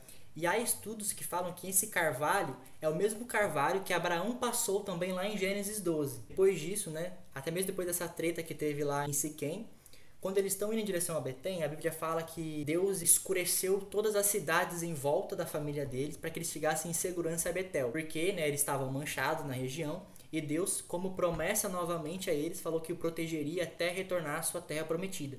Então Deus foi lá e fez com que eles chegassem em segurança até a terra. Aí quando ele chega na terra, ele levanta um altar a Deus igual ele tinha prometido. E ele chama esse altar de El Betel, né? Antes chamava Betel, agora tem um altar chamado El Betel, que significa o Deus da casa de Deus. Esse El Betel. Reafirmando que aquele lugar é lugar sagrado prometido a ele. Nesse momento, quando ele chega nesse altar, Deus reafirma ele, né? Novamente ele troca os nomes, fala: Você não é mais Jacó e sim Israel. É, é uma forma dele reafirmar que todas as promessas feitas a Abraão passadas para Isaac agora pertencem a ele, pertencem a Israel. E nesse mesmo lugar, eu falei que era o mesmo lugar em que Abraão passou, mas também é o mesmo lugar onde Abraão adorou a Deus, que se encontra lá em Gênesis 13, 3, 4. Então é mais uma forma de Deus falar assim: olha, já é a terra prometida a vocês, né? E, e é aqui que vocês vão ficar. Aí nessa terra, né, chega um momento em que. Chega nos últimos momentos de Raquel, né? Raquel, ela.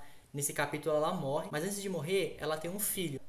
Que no começo ela chama o filho de Benoni. Como ela morre, ela sente muita dor durante o parto. Ela fala que o filho vai chamar Benoni, porque significa filho da tristeza. Mas Jacó olha para aquilo né, e fala assim: não, ele vai chamar Benjamin, que quer dizer filho do sul ou filho da mão direita. É, por que, que Jacó ele faz essa mudança de nome? Porque para aquela época o nome ele representava muito aquela pessoa e poderia trazer coisas ruins para a família. Como Raquel, né, naquele momento de dor, ela adotou esse nome, Jacó falou assim: não, vamos colocar esse nome aqui para poder ser alguma coisa um pouco melhor. E aí alguns intérpretes né, da Bíblia falam que essa agonia de Raquel, ela foi marcada, tipo, virou um marco, sabe? Essa agonia dela por seus filhos. Que é algo também que é lembrado depois lá em Jeremias 31. Ele relembra essa situação e depois, na verdade, faz parte de uma promessa que Deus fez para Jeremias, para nós, em Jeremias 31. E lá em Mateus 2, quando José está fugindo com Maria e com Jesus de Herodes, né, que eles vão para o Egito, é relembrada essa passagem que foi cumprida naquele momento onde elas estavam fugindo e aí todos os primogênitos estavam sendo mortos lá depois e ele retorna depois para a cidade lá. E aí tem esse momento e no finalzinho tem algo que acontece que depois é lembrado, não sei se você vai falar, mas eu vou só citar aqui para não entrar no dele, que é Ruben, o primogênito. Ele acaba dormindo com uma das servas de, de Jacó, né, que era uma de suas esposas, e Israel fica muito pistola com isso, ele descobre, ele fica muito revoltado com o que ele fez e depois a gente descobre, né, em próximos livros, que por conta dessa atitude dele, Rubem ele perde a sua primogenitura. Ele perde esse direito por conta dessa atitude que ele teve. A Bíblia relata toda a descendência que Jacó teve até ali, né? E a gente tem a morte de Isaac. E é muito, muito importante, assim, não a morte dele, mas a situação, porque ele é enterrado pelos dois filhos. Esaú e Jacó enterram ele. Isso daqui, na verdade, é uma das promessas que, que Jacó fez a Deus. Vocês lembram quando, tipo, naquele comecinho lá que ele fica. É, ele faz uma barganha com Deus. Né? E ele fala: Portanto, o Senhor atendeu suas palavras quando ele pediu para ser levado em paz de volta para a casa de seu pai. Então ele chega lá em paz com seu irmão e eles enterram Isaac juntos. Eles têm esse momento. Para a gente finalizar, é, a Bíblia fala que no capítulo 36 que tanto Jacó quanto Esaú eles têm muitos bens, os dois, os dois são muito ricos. E chegou um momento em que a cidade não comportava os dois juntos no mesmo lugar, porque eles não tinham mais como criar alimento para todo mundo, criar o gado para todo mundo. E aí eles resolvem se separar. Jacó continua na terra de Betel e Esaú vai para Edom, para outro lugar. E isso também faz parte de uma promessa de Deus que ele fez a Rebeca quando ainda estavam no útero deles, né? Que fala: duas nações serão separadas. Por quê? Porque a terra prometida pertencia a Jacó, não pertencia a Esaú. Então toda a descendência de Jacó pertencia àquela terra. Então Jacó continua na terra prometida e Esaú vai para outra terra. E aí existem histórias de Esaú que acontece lá, que dá um pepino também lá. E isso gera muitas coisas, tipo, entre brigas entre os dois mais para frente, não entre os dois Esaú e Jacó, entre Esaú e o pessoal que morava na terra que ele foi. Então isso depois pra frente a gente vai ler, né? Depois dá, dá algumas paradas aí que não é legal. Mas a terra prometida fica a Jacó e ele consegue continuar sua descendência. E aí a partir daí é com o nosso amiguinho Erso. Eu queria começar já resgatando algo que a Bia falou lá no começo, que eu achei interessante, assim, que ela perguntou o que é Gênesis. E quando eu parei para ler, para estudar, eu percebi que Gênesis, mais do que a história da criação, é a história de como começou o povo de Deus. O Gênesis, ele dá um resumão assim de como deu aquele solavanco mesmo, aquele pontapé inicial no povo de Deus. Então, continuando ali da onde o Mateus parou, falava um pouco sobre filha amada ali, o José, né, o cara que tomou a posse da primogenitude, né?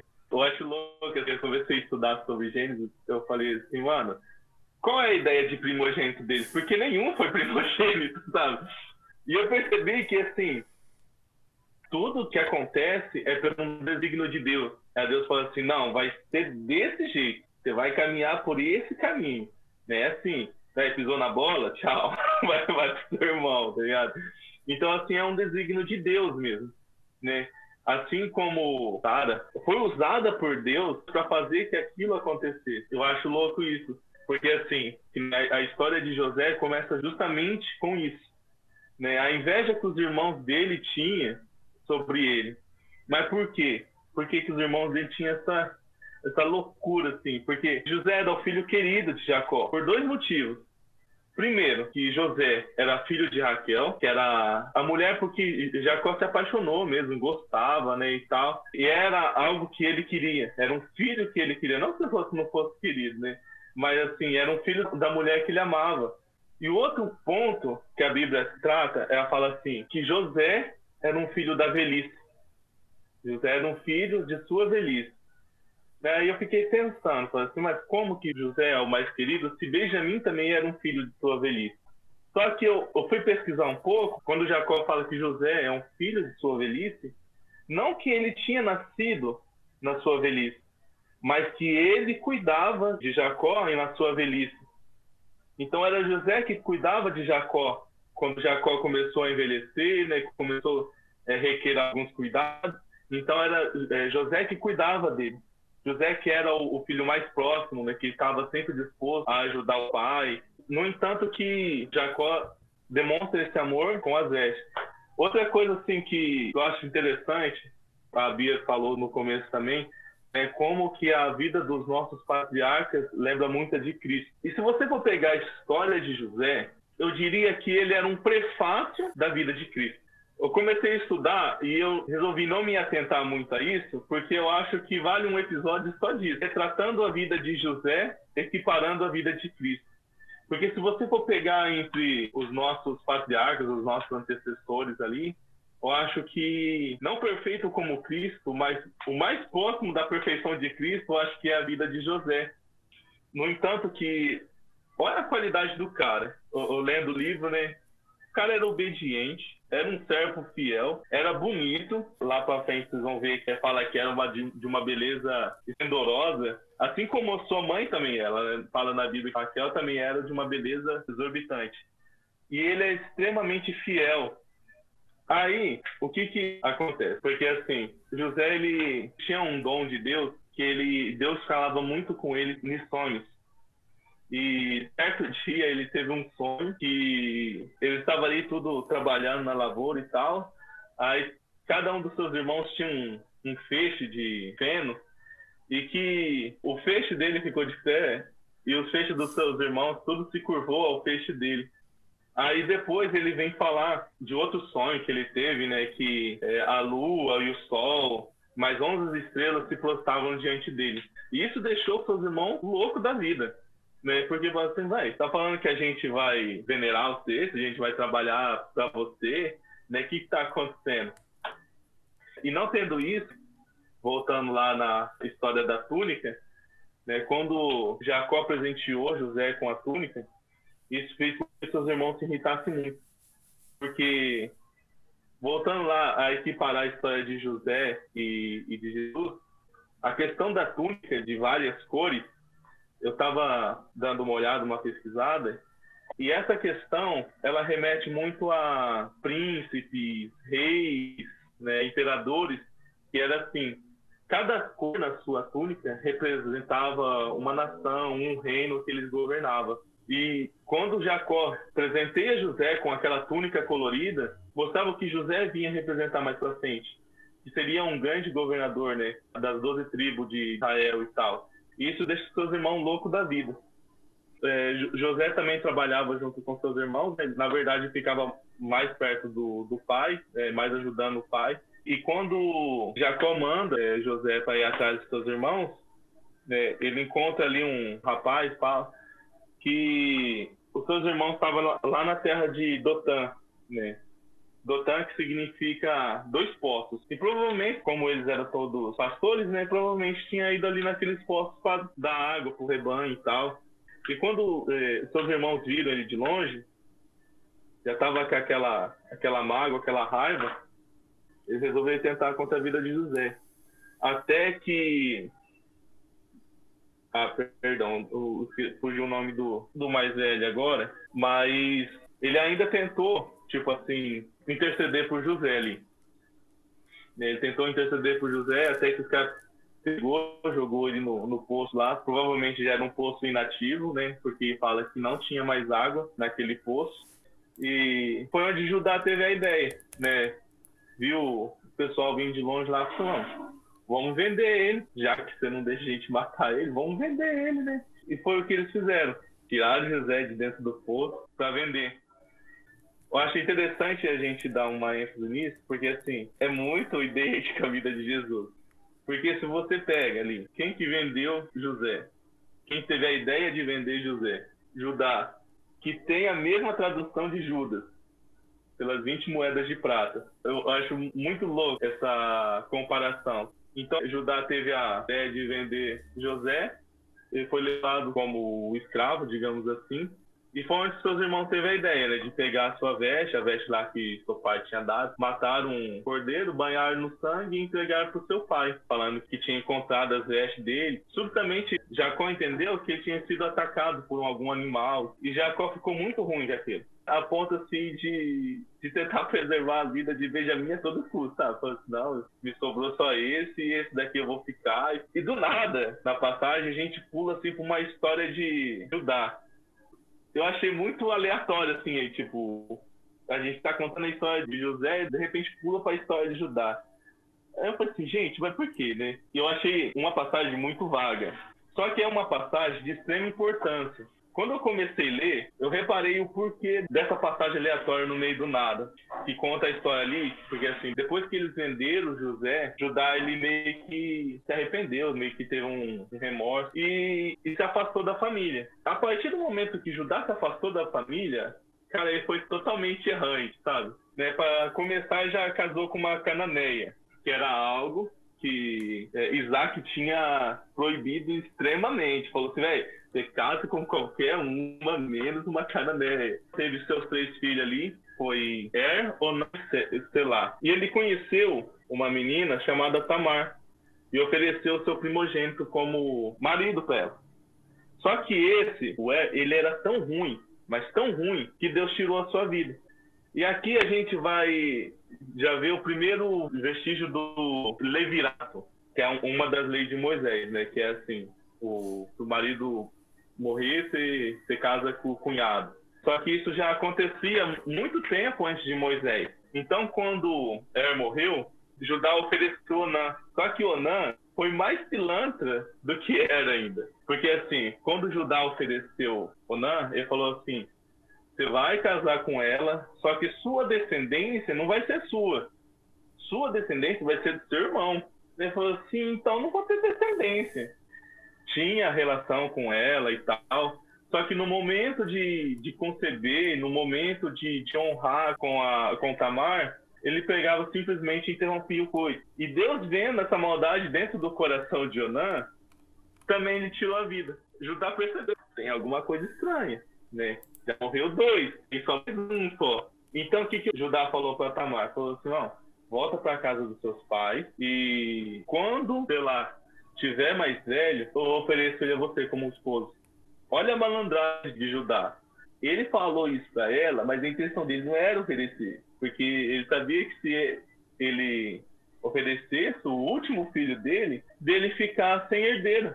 Porque falou assim, mano, se ele for lá e morrer também, meus herdeiros acabam. E Tamar, vendo isso, vendo que Judá estava com, com essa malandragem para cima dela, falou assim: ah, não, sou malandra também, vou dar ideia. Vai ver só o que eu vou fazer com ele. Aí foi da, foi da trairagem. Tinha uma época festiva que era a tosa das ovelhas, onde que, que Judá tinha que subir o morro. Aí o pessoal falou só, seu sogro tá subindo o morro. Se liga aí.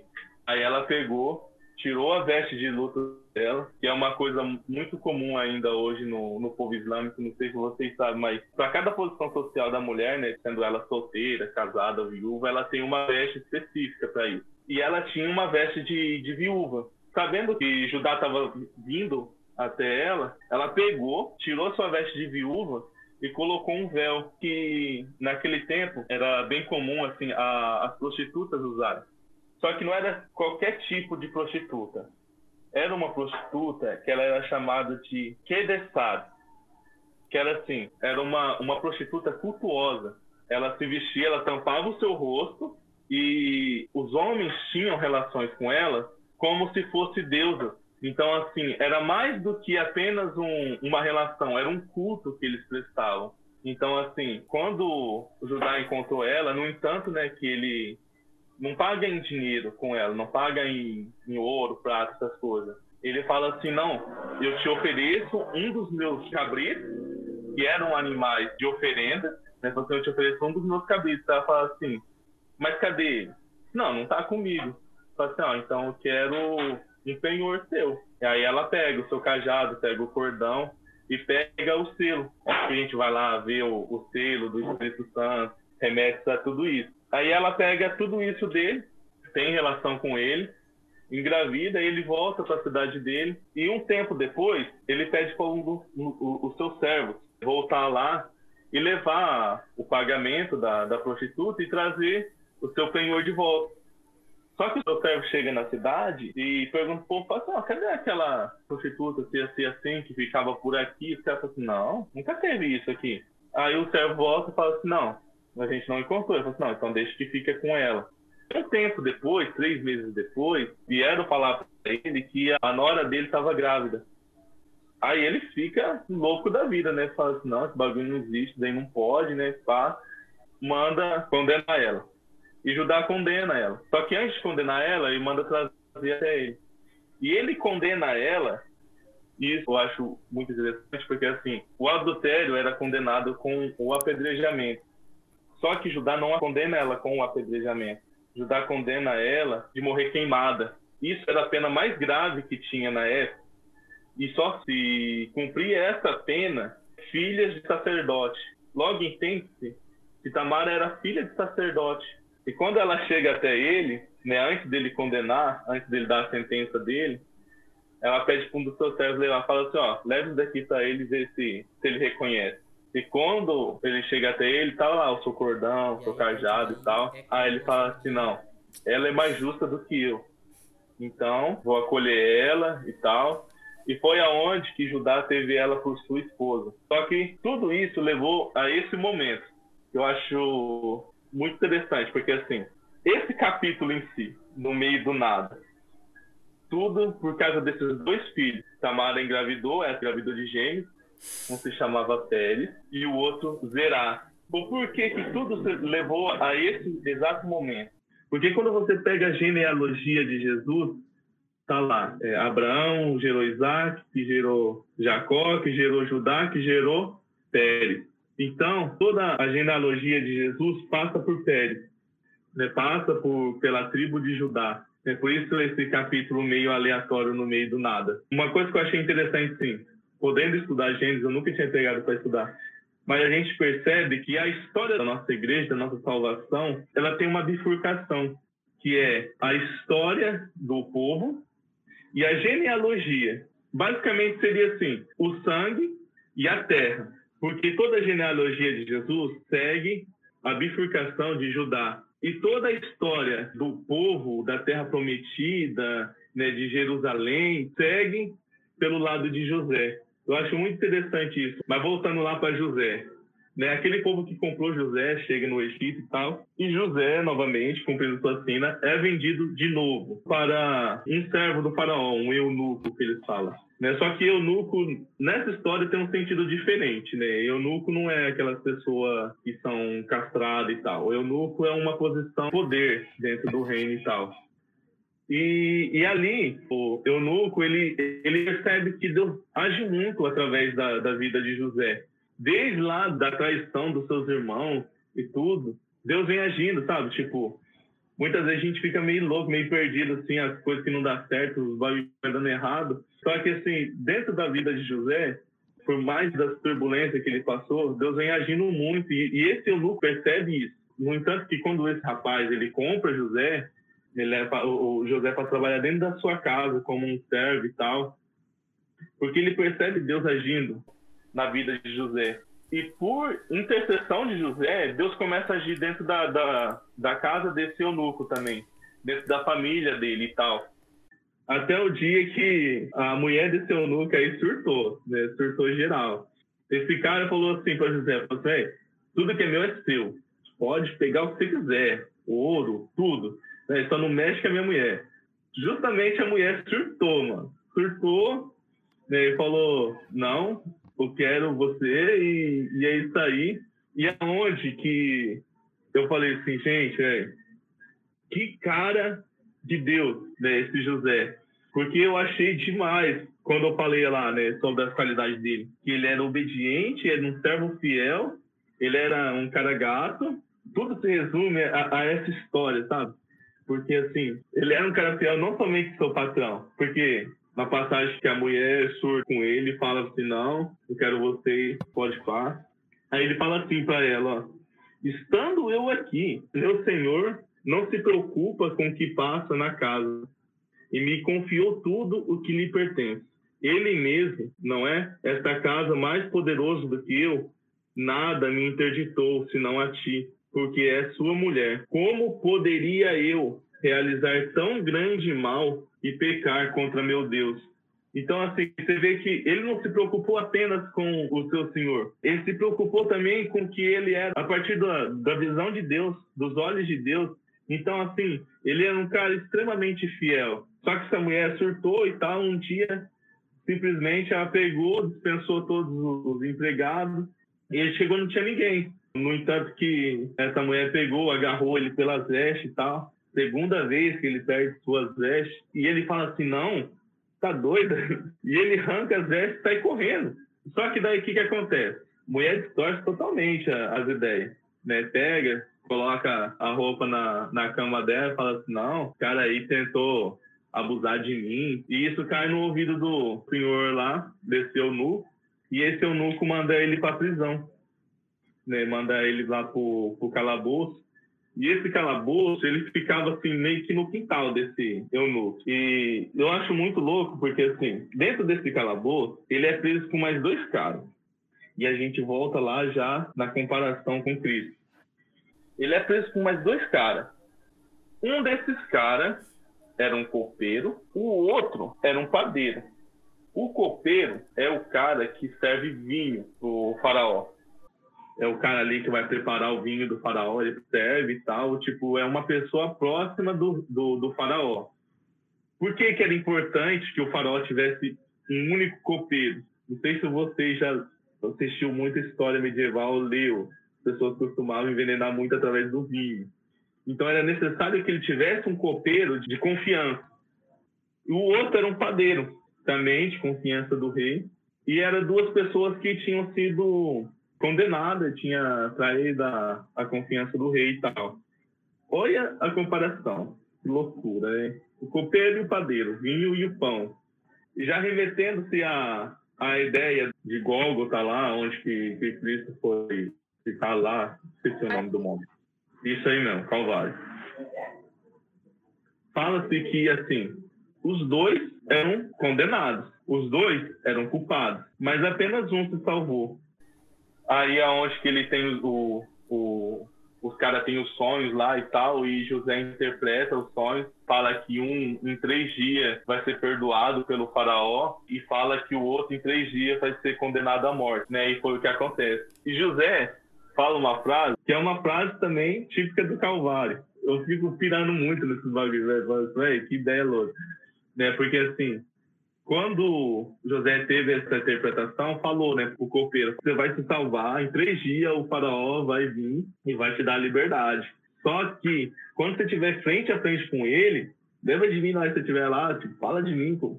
O cara lembrou, dois anos depois. Mas lembrou. Mas voltando lá. Então ele teve esse sonho e tal, interpretou corretamente o sonho, e foi o que aconteceu. O outro rapaz foi condenado à morte, né? e nisso José já estava com a idade de 30 anos. Olha outra comparação louca. José já estava com a idade de 30 anos aqui. E quando ele chegou lá, o, o, o faraó teve os seus sonhos, né? O faraó teve um sonho, estava muito perturbado com o seu sonho que era sete vacas gordas que engoliam sete vacas magras. Aí depois, sete espigas magras que engoliam as sete espigas boas lá. E assim, era basicamente o mesmo sonho. Teve dois sonhos, mas levava a um destino só. E por que essa recorrência de sonho, sabe? Porque Deus ele tava, é, ele tinha muita pressa do que, que aquilo acontecesse. Ele tinha muita pressa que, que José interpretasse aquele sonho, que o povo começasse a trabalhar duro, porque estava próximo, estava muito próximo, os anos de fome e tal.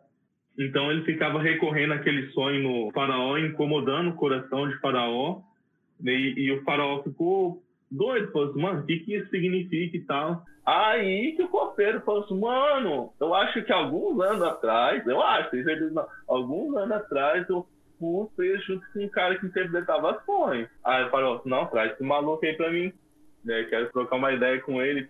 Então José explicou pro faraó e tal, né, o que, que significava aquilo, que haveria sete anos de fartura, sete anos de, de uma boa colheita e tal. Só que depois disso, sucederia mais sete anos de, de extrema escassez, de uma fome enorme. E o faraó falou assim, mano, o que, que você me sugere? Ele falou assim, ah, eu sugiro primeiro, você pega um cara de confiança, coloca para administrar, estoca aí o suficiente para passar esses sete anos, trabalha esse povo certinho aí. O que, o faraó pensou? Mano, você, você o cara da revelação e tal, nada mais justo que você fazer esse serviço para mim. E José ganhou uma confiança tão grande, mas tão grande sobre Faraó, e eu acho muito massa esse faraó, porque esse faraó não tem nada a ver com o faraó de Êxodo, porque o faraó de Êxodo era, era mó pilantra, esse faraó é gente boa pra caramba. O, o, o faraó teve uma fé tão grande por José, que, cara, ele deu praticamente o controle de todo o Egito na mão de José. Então, assim, José, ele ganhou um, um anel, né, como se fosse um carimbo hoje. Que era assim, o anel, a logo ali do, do, do Egito e tal, o símbolo do Egito, que é assim, num contrato, qualquer outra coisa que acontecesse ali e tal, ele pegava aquele anel e, e carimbava o, o, documento como se fosse o próprio faraó, né? Ou seja, quando o faraó foi, foi entregar tudo isso, todo esse comando para José, falou assim, cara, você tem o total controle de tudo aqui, de tudo. Você pode fazer o que você quiser. A única coisa que você não pode fazer é desinstituir do trono. É a única coisa que você não pode fazer. Então José tinha um controle total sobre o Egito. Tal é da confiança do faraó sobre José. E foi aonde que, que começou a acontecer o de tudo, sabe? É, José trabalhou, tal, juntou ali, coordenou a equipe certinho, pá, fizeram um bom estoque e tal. E foi aonde o povo de Deus começou a aumentar numa quantidade imensa. Porque o que acontece? Foi aonde que José se reencontrou com seus irmãos. Terminando os sete anos da fartura, começou a, a fome naquela região. E passado dois anos de, desse esse tempo de fome, foi aonde que Jacó falou para os seus filhos, falou assim, não, desce até o Egito, vai lá, compra alguma coisa, porque a gente não pode continuar assim, né? A gente vai morrer aqui. E vale lembrar que, assim, esse povo, né, os descendentes de Jacó, de, né, de Isaac, eles tinham muito receio do Egito, porque Isaac, Abraão, sofreu muito no Egito. Então eles tinham muito medo, né? E, e eles não viam outro jeito a não ser descer para o Egito para comprar as coisas. E quando chegou no Egito, José logo reconheceu seus irmãos. Só que o seu irmão não reconheceu José. E foi aonde ele que José meio que deu uma apelada, só pra ver como é que tava o sangue do povo, sabe? Só pra ver como é que tava os ânimos da, da galera ali. Ele falou que os caras queriam roubar ele, que era assaltante, isso aqui, isso aqui lá. Aí ele falou assim, não, a gente é, é um povo de Deus, não sei o quê. A gente é uma família unida aí, uma família que abraça todo mundo. A gente nunca vendeu nenhum dos nossos irmãos. E José falou assim, não, filé, pode aí comprar e tal. Só que falou assim que queria uma garantia. Falou que vocês é em dois irmãos e um já morreu. É, mas cadê o outro? Porque quando José mandou o povo, ele, ele segurou o Benjamim com ele. Porque ele tinha medo que acontecesse com o Benjamim o que aconteceu com José. O que ele ainda não sabia, né? Mas ele tinha medo que, que de perder também Benjamim. Então ficou com Benjamim para ele. Aí José falou assim: ah, você falou que vocês estão em 11 irmãos, mas cadê o outro? Não, o outro tá lá com meu pai e tal, né? Aí falou assim, não, então eu vou ficar com um de vocês, vocês vai, chama esse daí e traz para mim. Né? Esse cara falou assim, não, não posso fazer isso. Até que o mais velho se ofereceu a ficar. Né? E ele ficou. E os seus irmãos voltaram. No que seus irmãos voltaram, ele deu lá o, a comida para que eles passassem o, o, percurso, né? E também deu o trigo e tal, vendeu o trigo. Só que no meio do caminho os caras abriram, tá? Tinha ouro dentro. Mas, mano, tá pegando aqui. Que loucura é essa que tá acontecendo aqui? Aí os caras ficam muito preocupados. Primeiro porque os caras já, já tinham medo do caramba do Egito. É, segundo, tipo assim, apareceu ouro do nada. O cara pode muito bem, sei lá, falar que os caras tinham roubado. Ou, sei lá, os caras estavam armando pra cima dele. Né? Aí chegaram lá, tá, contaram a história pro seu pai. Não falaram que o, que José, que eles não sabiam que era José ainda, falaram que, que eles tinham que levar Benjamim. E, e Jacó negava a todo momento de entregar Benjamim. Só que o que acontece? A fome piorou no, no, no lugar. A fome piorou e Jacó não, não, viu outra coisa do que mandar Benjamim com eles. E foi o que aconteceu. Ele mandou Benjamim com eles, voltou lá, teve outro encontro com José. Aí chegou lá, ele acolheu o pessoal e tal, né? E novamente vendeu o trigo e tal. Só que nessa vinda deles, ele testou outra coisa. Falou assim: não, fazer outra coisa, ó. Falou pro servo dele: faz normalzinho, como a gente fez outra vez, coloca aí na, na saca o ouro e tal, não sei o quê. Só que o que acontece? Na sacola menor, você coloca a minha taça de prata. O cara foi lá, comeu, festou junto com o José. Na hora que estava indo embora, daí o porquê a prata? Antigamente era considerada moeda de, de reaver, sabe? De, de trazer de volta. E ele falou assim, coloca minha, minha taça de prata lá dentro. E no meio do caminho foi um servo do, de José lá, falou assim, ó, o que tá acontecendo, cara? Chega aí, vamos conversar. Mano, a gente foi, acolheu vocês, né? A gente nem curte muito vocês, a gente acolheu e tal, a gente deu comida, a gente entregou trigo para vocês, fizemos lá um, um churras nervoso para vocês. Mano, agora vocês vão lá e, e roubam a taça de prata do cara? Mano, a taça preferida do maluco lá, tem com tanto carinho. Eu falei assim, não, mano, esse bagulho é Miguel, isso daí não é verdade, não. Daí é cascata, a gente não faz essas coisas aí, não. Aí falou assim, não, então deixa eu dar uma olhada aí no, nos bordados, né, na sacola aí. O cara falou assim, não, pode olhar, mano. Nós tem crise, tá ligado? Esse bagulho aqui é na responsa. Aí o cara começou a abrir sacola por sacola. Aí chegou na do, do piazão lá, tá lá a taça de prato lá. Aí os caras falaram assim, mano, velho, que rato, tá acontecendo? E os caras começou a discutir e tal com o José e falou, não, a gente tem que voltar com esse moleque, se, se não voltar, o meu pai vai morrer, meu pai se mata e tal. E, e foi aonde que, que José começou a olhar com outros olhos para ajudar. Porque Judá falou assim, não, faz o seguinte, fica comigo, aprende, eu faz o que você quiser comigo, mas deixa meu irmão voltar. Porque se meu irmão não voltar, meu pai morre. E foi onde que José começou a olhar com outros olhos para Judá. Porque ele viu que realmente Judá tinha um certo remorso pelo que ele fez com José. Realmente Judá tinha se convertido. Foi no momento que José tirou todo mundo da sala, falou assim, não, sai todo mundo. E eu quero trocar uma ideia com esses caras aqui. O pessoal saiu, sem entender nada, provavelmente, né? Falou assim, mano, esse cara é doido, vai ficar com 11 malucos lá dentro da sala sozinho. E foi aonde que José se revelou, né? José começou a chorar, falou assim, não, eu sou José. E os caras não tinham nem resposta, mano. Os caras não tinham nem resposta, porque esses caras ficou tipo de queijo caído, né? De boca no chão. Eu falou assim, velho, não é, não pode ser o mesmo José, tá ligado? E José falou assim, não, é eu. Se reconciliou com seus irmãos. E pediu para que eles voltassem e buscassem seu pai. Aí eles voltou e tal, teve lá a conversa com Jacó, e Jacó, ao início, ficou relutante, mas ele viu que não tinha o que fazer.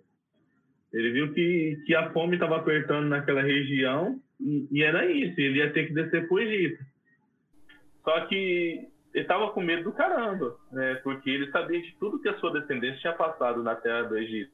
Aí ele pegou e se retirou para Berseba, Berseba, alguma coisa assim.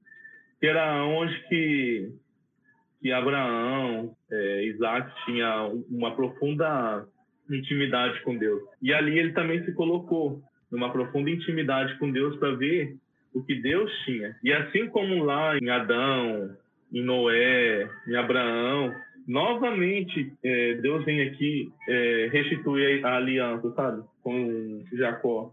Novamente ele vem falar com Jacó, né, a promessa. Ele fala assim: Eu sou o Deus de teu pai. Não tenhas medo de descer ao Egito, porque lá eu farei de ti uma grande nação. Eu descerei contigo ao Egito e te farei voltar a subir. E José te fechará os olhos. Jacó partiu para Bersabeia, e os filhos de Israel fizeram seu pai Jacó, seus netos e suas mulheres subir nos carros do faraó, enviará para os levá-los. Então aqui ele se tornou um pouco relutante, só que Deus falou: você não pode ir, pode ir que é lá que vocês têm que ir né? Porque a gente sabe depois na sequência tudo que vai vir, né? Mas Deus não pode ir lá, que lá eu vou fazer de você uma grande nação, e lá que realmente tudo vai começar.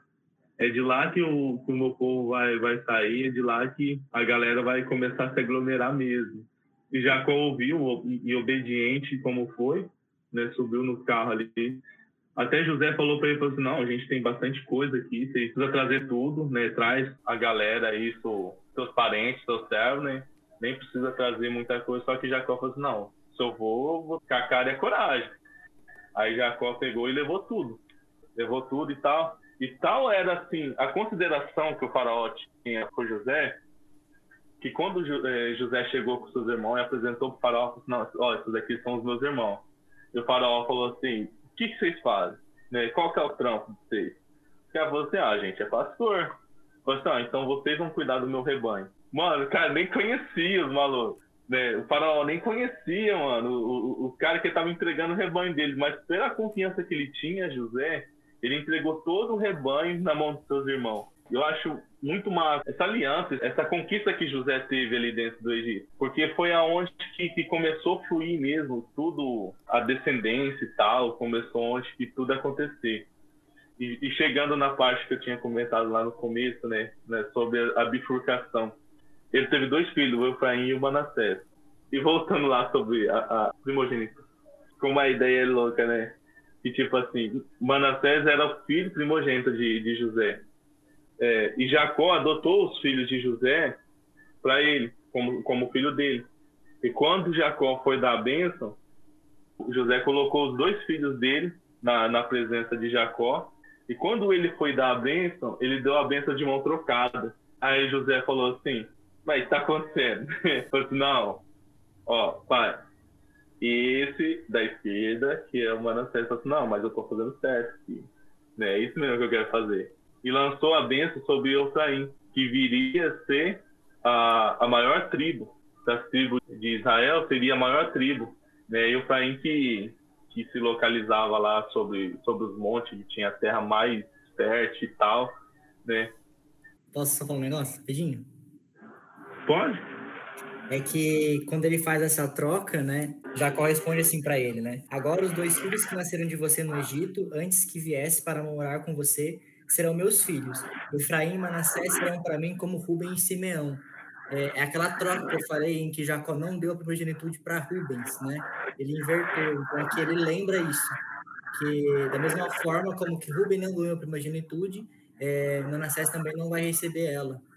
E é interessante isso, que né, assim como Judá deu origem toda a, a genealogia de Cristo, Efraim ali, deu origem a todo o, o povo, né, toda a terra, né, porque tudo proveio ali das terras de, de Efraim, né, veio, proveio Jericó, é, Jerusalém, tudo veio ali dessa, dessa descendência, né, então por isso que eu achei interessante é, essa bifurcação, sabe? E é isso, e é, aí Jacó faleceu, Jacó faleceu, chegou aquele, aquele ponto da, daquela questão sobre colocar a mão da coxa, né, que Jacó pede para José colocar a mão na coxa e jurar para ele que não seria enterrado no Egito, que seria enterrado na terra do, dos antepassados dele e tal. José jura para ele, né, coloca a mão na coxa. Por que colocar a mão na coxa? Porque o, o seu juramento não é apenas para aquela pessoa, é que é para sua toda a prosperidade. Então, assim, se José falecesse, o juramento continuaria valendo. Esse era o medo de Jacó, que ele falecesse e, e, José, tipo assim, ah, ele faleceu, o juramento acabou aqui, então eu vou enterrar ele aqui no Egito mesmo. Né? Então, assim, o juramento era era para toda a sua posteridade. Então, assim, se Jacó falecesse, o juramento continuaria valendo para seus filhos e seus netos e tal. Então, Jacó faleceu, ele foi sepultado lá na terra dos seus antepassados lá, ele juntou seus irmãos, levou lá, fizeram o sepultamento, né? E eu acho interessante o número 40, como aparece na Bíblia, né? Porque, assim, o tempo de, de luto de, de José foi de 40 dias, né? O tempo de embalsamamento do, do corpo foi de 40 dias, né? Como aparece isso na Bíblia, eu vou pesquisar ainda por que de tanto 40, ainda não pesquisei, mas vou pesquisar. E, e é isso. Começa agora o livro de Êxodo, né, já dando um, um, salto na história, né? Já pulando do farol bonzinho pro farol cabulosão. E é isso aí. É, falando sobre isso do primogênito, o Matheus falou que era quem o pai mais gostava quem o pai mais gostava. Na verdade, não é isso, né, Matheus? Mas, assim, eu acho muito legal isso desse primogênito, porque, assim, na verdade, o primogênito era quem assumia as responsabilidades do pai, né? De certa forma, assim, era quem estava sobre os outros. Se o pai morresse, era ele que assumia todas as responsabilidades. E, e é legal pensar disso, porque, na verdade, não significa que uma. É que assim, talvez para o tempo e tudo mais, ser primogênito seria um, uma função melhor ali, né? Mas é legal pensar nisso que que cada um tem a sua função ali dentro do que Deus quer, né? E às vezes a minha função, no caso ali, a função de Jacó, naquele momento, era assumir as responsabilidades de, de Isaac, o que não era uma responsabilidade de Esaú, e tá tudo bem, sabe? Então, dá pra ver também como Deus traz isso de uma forma muito diferente, sabe? E, é, Deus vai quebrando as regras até em relação a isso. A missão de, de Jacó era aquela, que não era de Esaú. E, e mesmo ele não sendo primogênito, como Deus vai quebrando essas regras até em relação a isso, até lá no Antigo Testamento, sabe? É, eu acho isso muito, muito legal e, e Deus sempre, sempre sendo o diferentão aí, né? Tem algo que eu queria comentar, que é lá quando, quando José ele sai da prisão, né? Que antes, quando eu tava rezando ainda os capítulos por dia, me chamou muita atenção isso que quando ele é chamado, né, para sair da prisão, a Bíblia fala que eles tiram ele depressa da prisão, né? Então a gente tem aquela ideia de que talvez foi uma correria, ele saiu de lá correndo e foi direto pro faraó. Mas depois fala que José ele se prepara para isso, né? Ele faz a barba, ele toma um banho, ele troca de roupa para ficar é, até na frente do faraó. E enquanto eu rezava nisso na leitura diária, é, me vinha assim que ele sofreu por dois anos, sabe? Mas a Bíblia até no começo da história, José sempre fala que ele e Javé, eles eram muito próximos, né?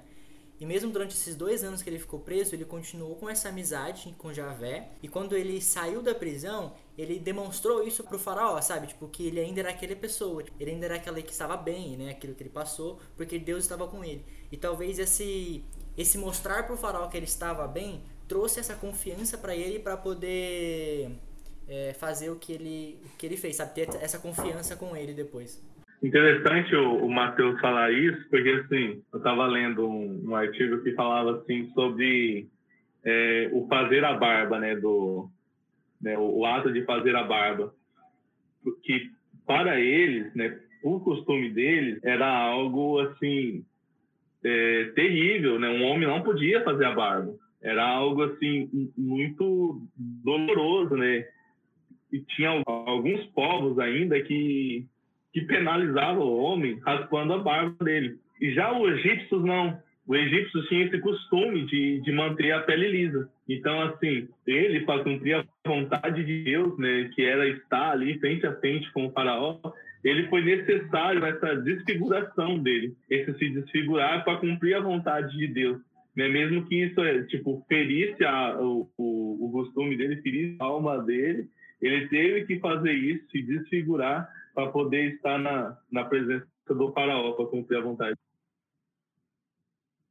Ah, o que eu acho legal também é que dá para trazer o que os irmãos de José fez com ele com o que Caim fez com Abel, né? É óbvio que Caim matou Abel, mas ele naquele momento que eles queriam fazer também era matar José, que daí acabou que não, não rolando.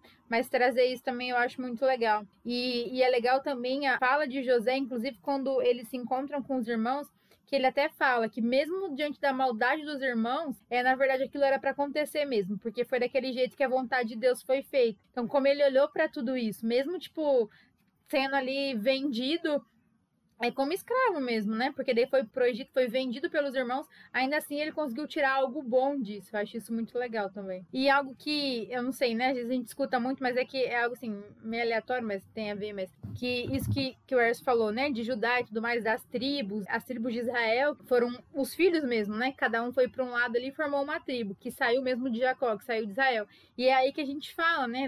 É, leão de Judá. Jesus, né? Que é a representação de leão, ele veio da tribo de Judá, ele veio da tribo do, de um filho de Israel, do filho de Jacó, de Judá. Então é por isso que a gente fala leão da tribo de Judá, que é Jesus que veio dessa tribo. E aí é, é, veio daí essa ligação. Então é isso, galera. Eu acredito que os outros livros também serão mais tranquilo e menos tempo, porque é menor. É, a Gênesis tem aí 50 capítulos, tem várias coisinhas assim para ser falado.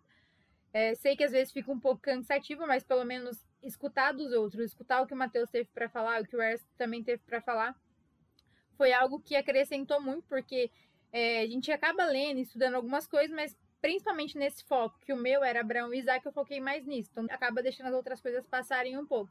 E até o que o Ers falou sobre quando José estava na prisão ali, né, com as duas pessoas, remeter isso a Jesus ali no Calvário com os dois ladrões, é um que se salva e o outro não. É muito legal, porque a gente vai conseguindo ter umas ideias diferentes, vai jogando coisas diferentes que a gente vai enriquecendo mesmo, tudo para a gente conseguir é, aprender mais mesmo, né? Porque o livro de Gênesis é algo muito difícil. E até em questão do contexto, porque a história é totalmente diferente. O Matheus falou, a, a, senhora que dava o marido pra serva ter filho, e, tipo, pra nossa cabeça, pelo menos na minha, falei pro Alan hoje, falei, meu, eu tento entender, mas é muito difícil racionalmente entender, porque não tem nada a ver com o que a gente vive, né? Até as filhas de Ló, que foi lá e teve relação com o pai, é, é muito difícil, mas ao mesmo tempo, se a gente pegar lá naquela época que a gente até estuda, tipo, na escola, assim mesmo, né? Questão da, da antiguidade oriental, aquilo tudo totalmente os egípcios tudo mais, a gente consegue tentar voltar um pouco mais para isso, entender um pouco mais, para tentar encaixar um pouco mais na nossa cabeça. Mas é aquilo que o Mateus disse também, né? É, Deus não concordava com aquelas coisas, Deus não concordava com um homem com duas mulheres, Deus não concordava que Abraão foi e Abraão teve um momento que ele chegou para o rei e falou que Sara não era esposa dele, só para ele ficar de boa ali com o rei. Então, assim, Deus não concordava com aquilo, mas era algo da época. E aos poucos a gente viu que, que Deus foi modificando isso, né? Deus foi entrando na história das pessoas e foi modificando. Hoje a gente sabe que com a graça de Deus e é realmente com a intervenção de Deus que tudo isso foi sendo modificado. Então é muito legal ir entendendo essas coisas. Vamos rezar para que Nossa Senhora interceda por nós, interceda por nossa fé, interceda por nossa missão e a gente continue sempre cada vez mais aprofundados na palavra. Ave Maria, cheia de graça, o Senhor é convosco. Bendita sois vós entre as mulheres, e bendito é o fruto do vosso ventre, Jesus. Santa Maria, Mãe de Deus, rogai por nós, pecadores, agora e na hora de nossa morte. Amém. Amém. Em nome do Pai, do Filho e do Espírito Santo. Amém.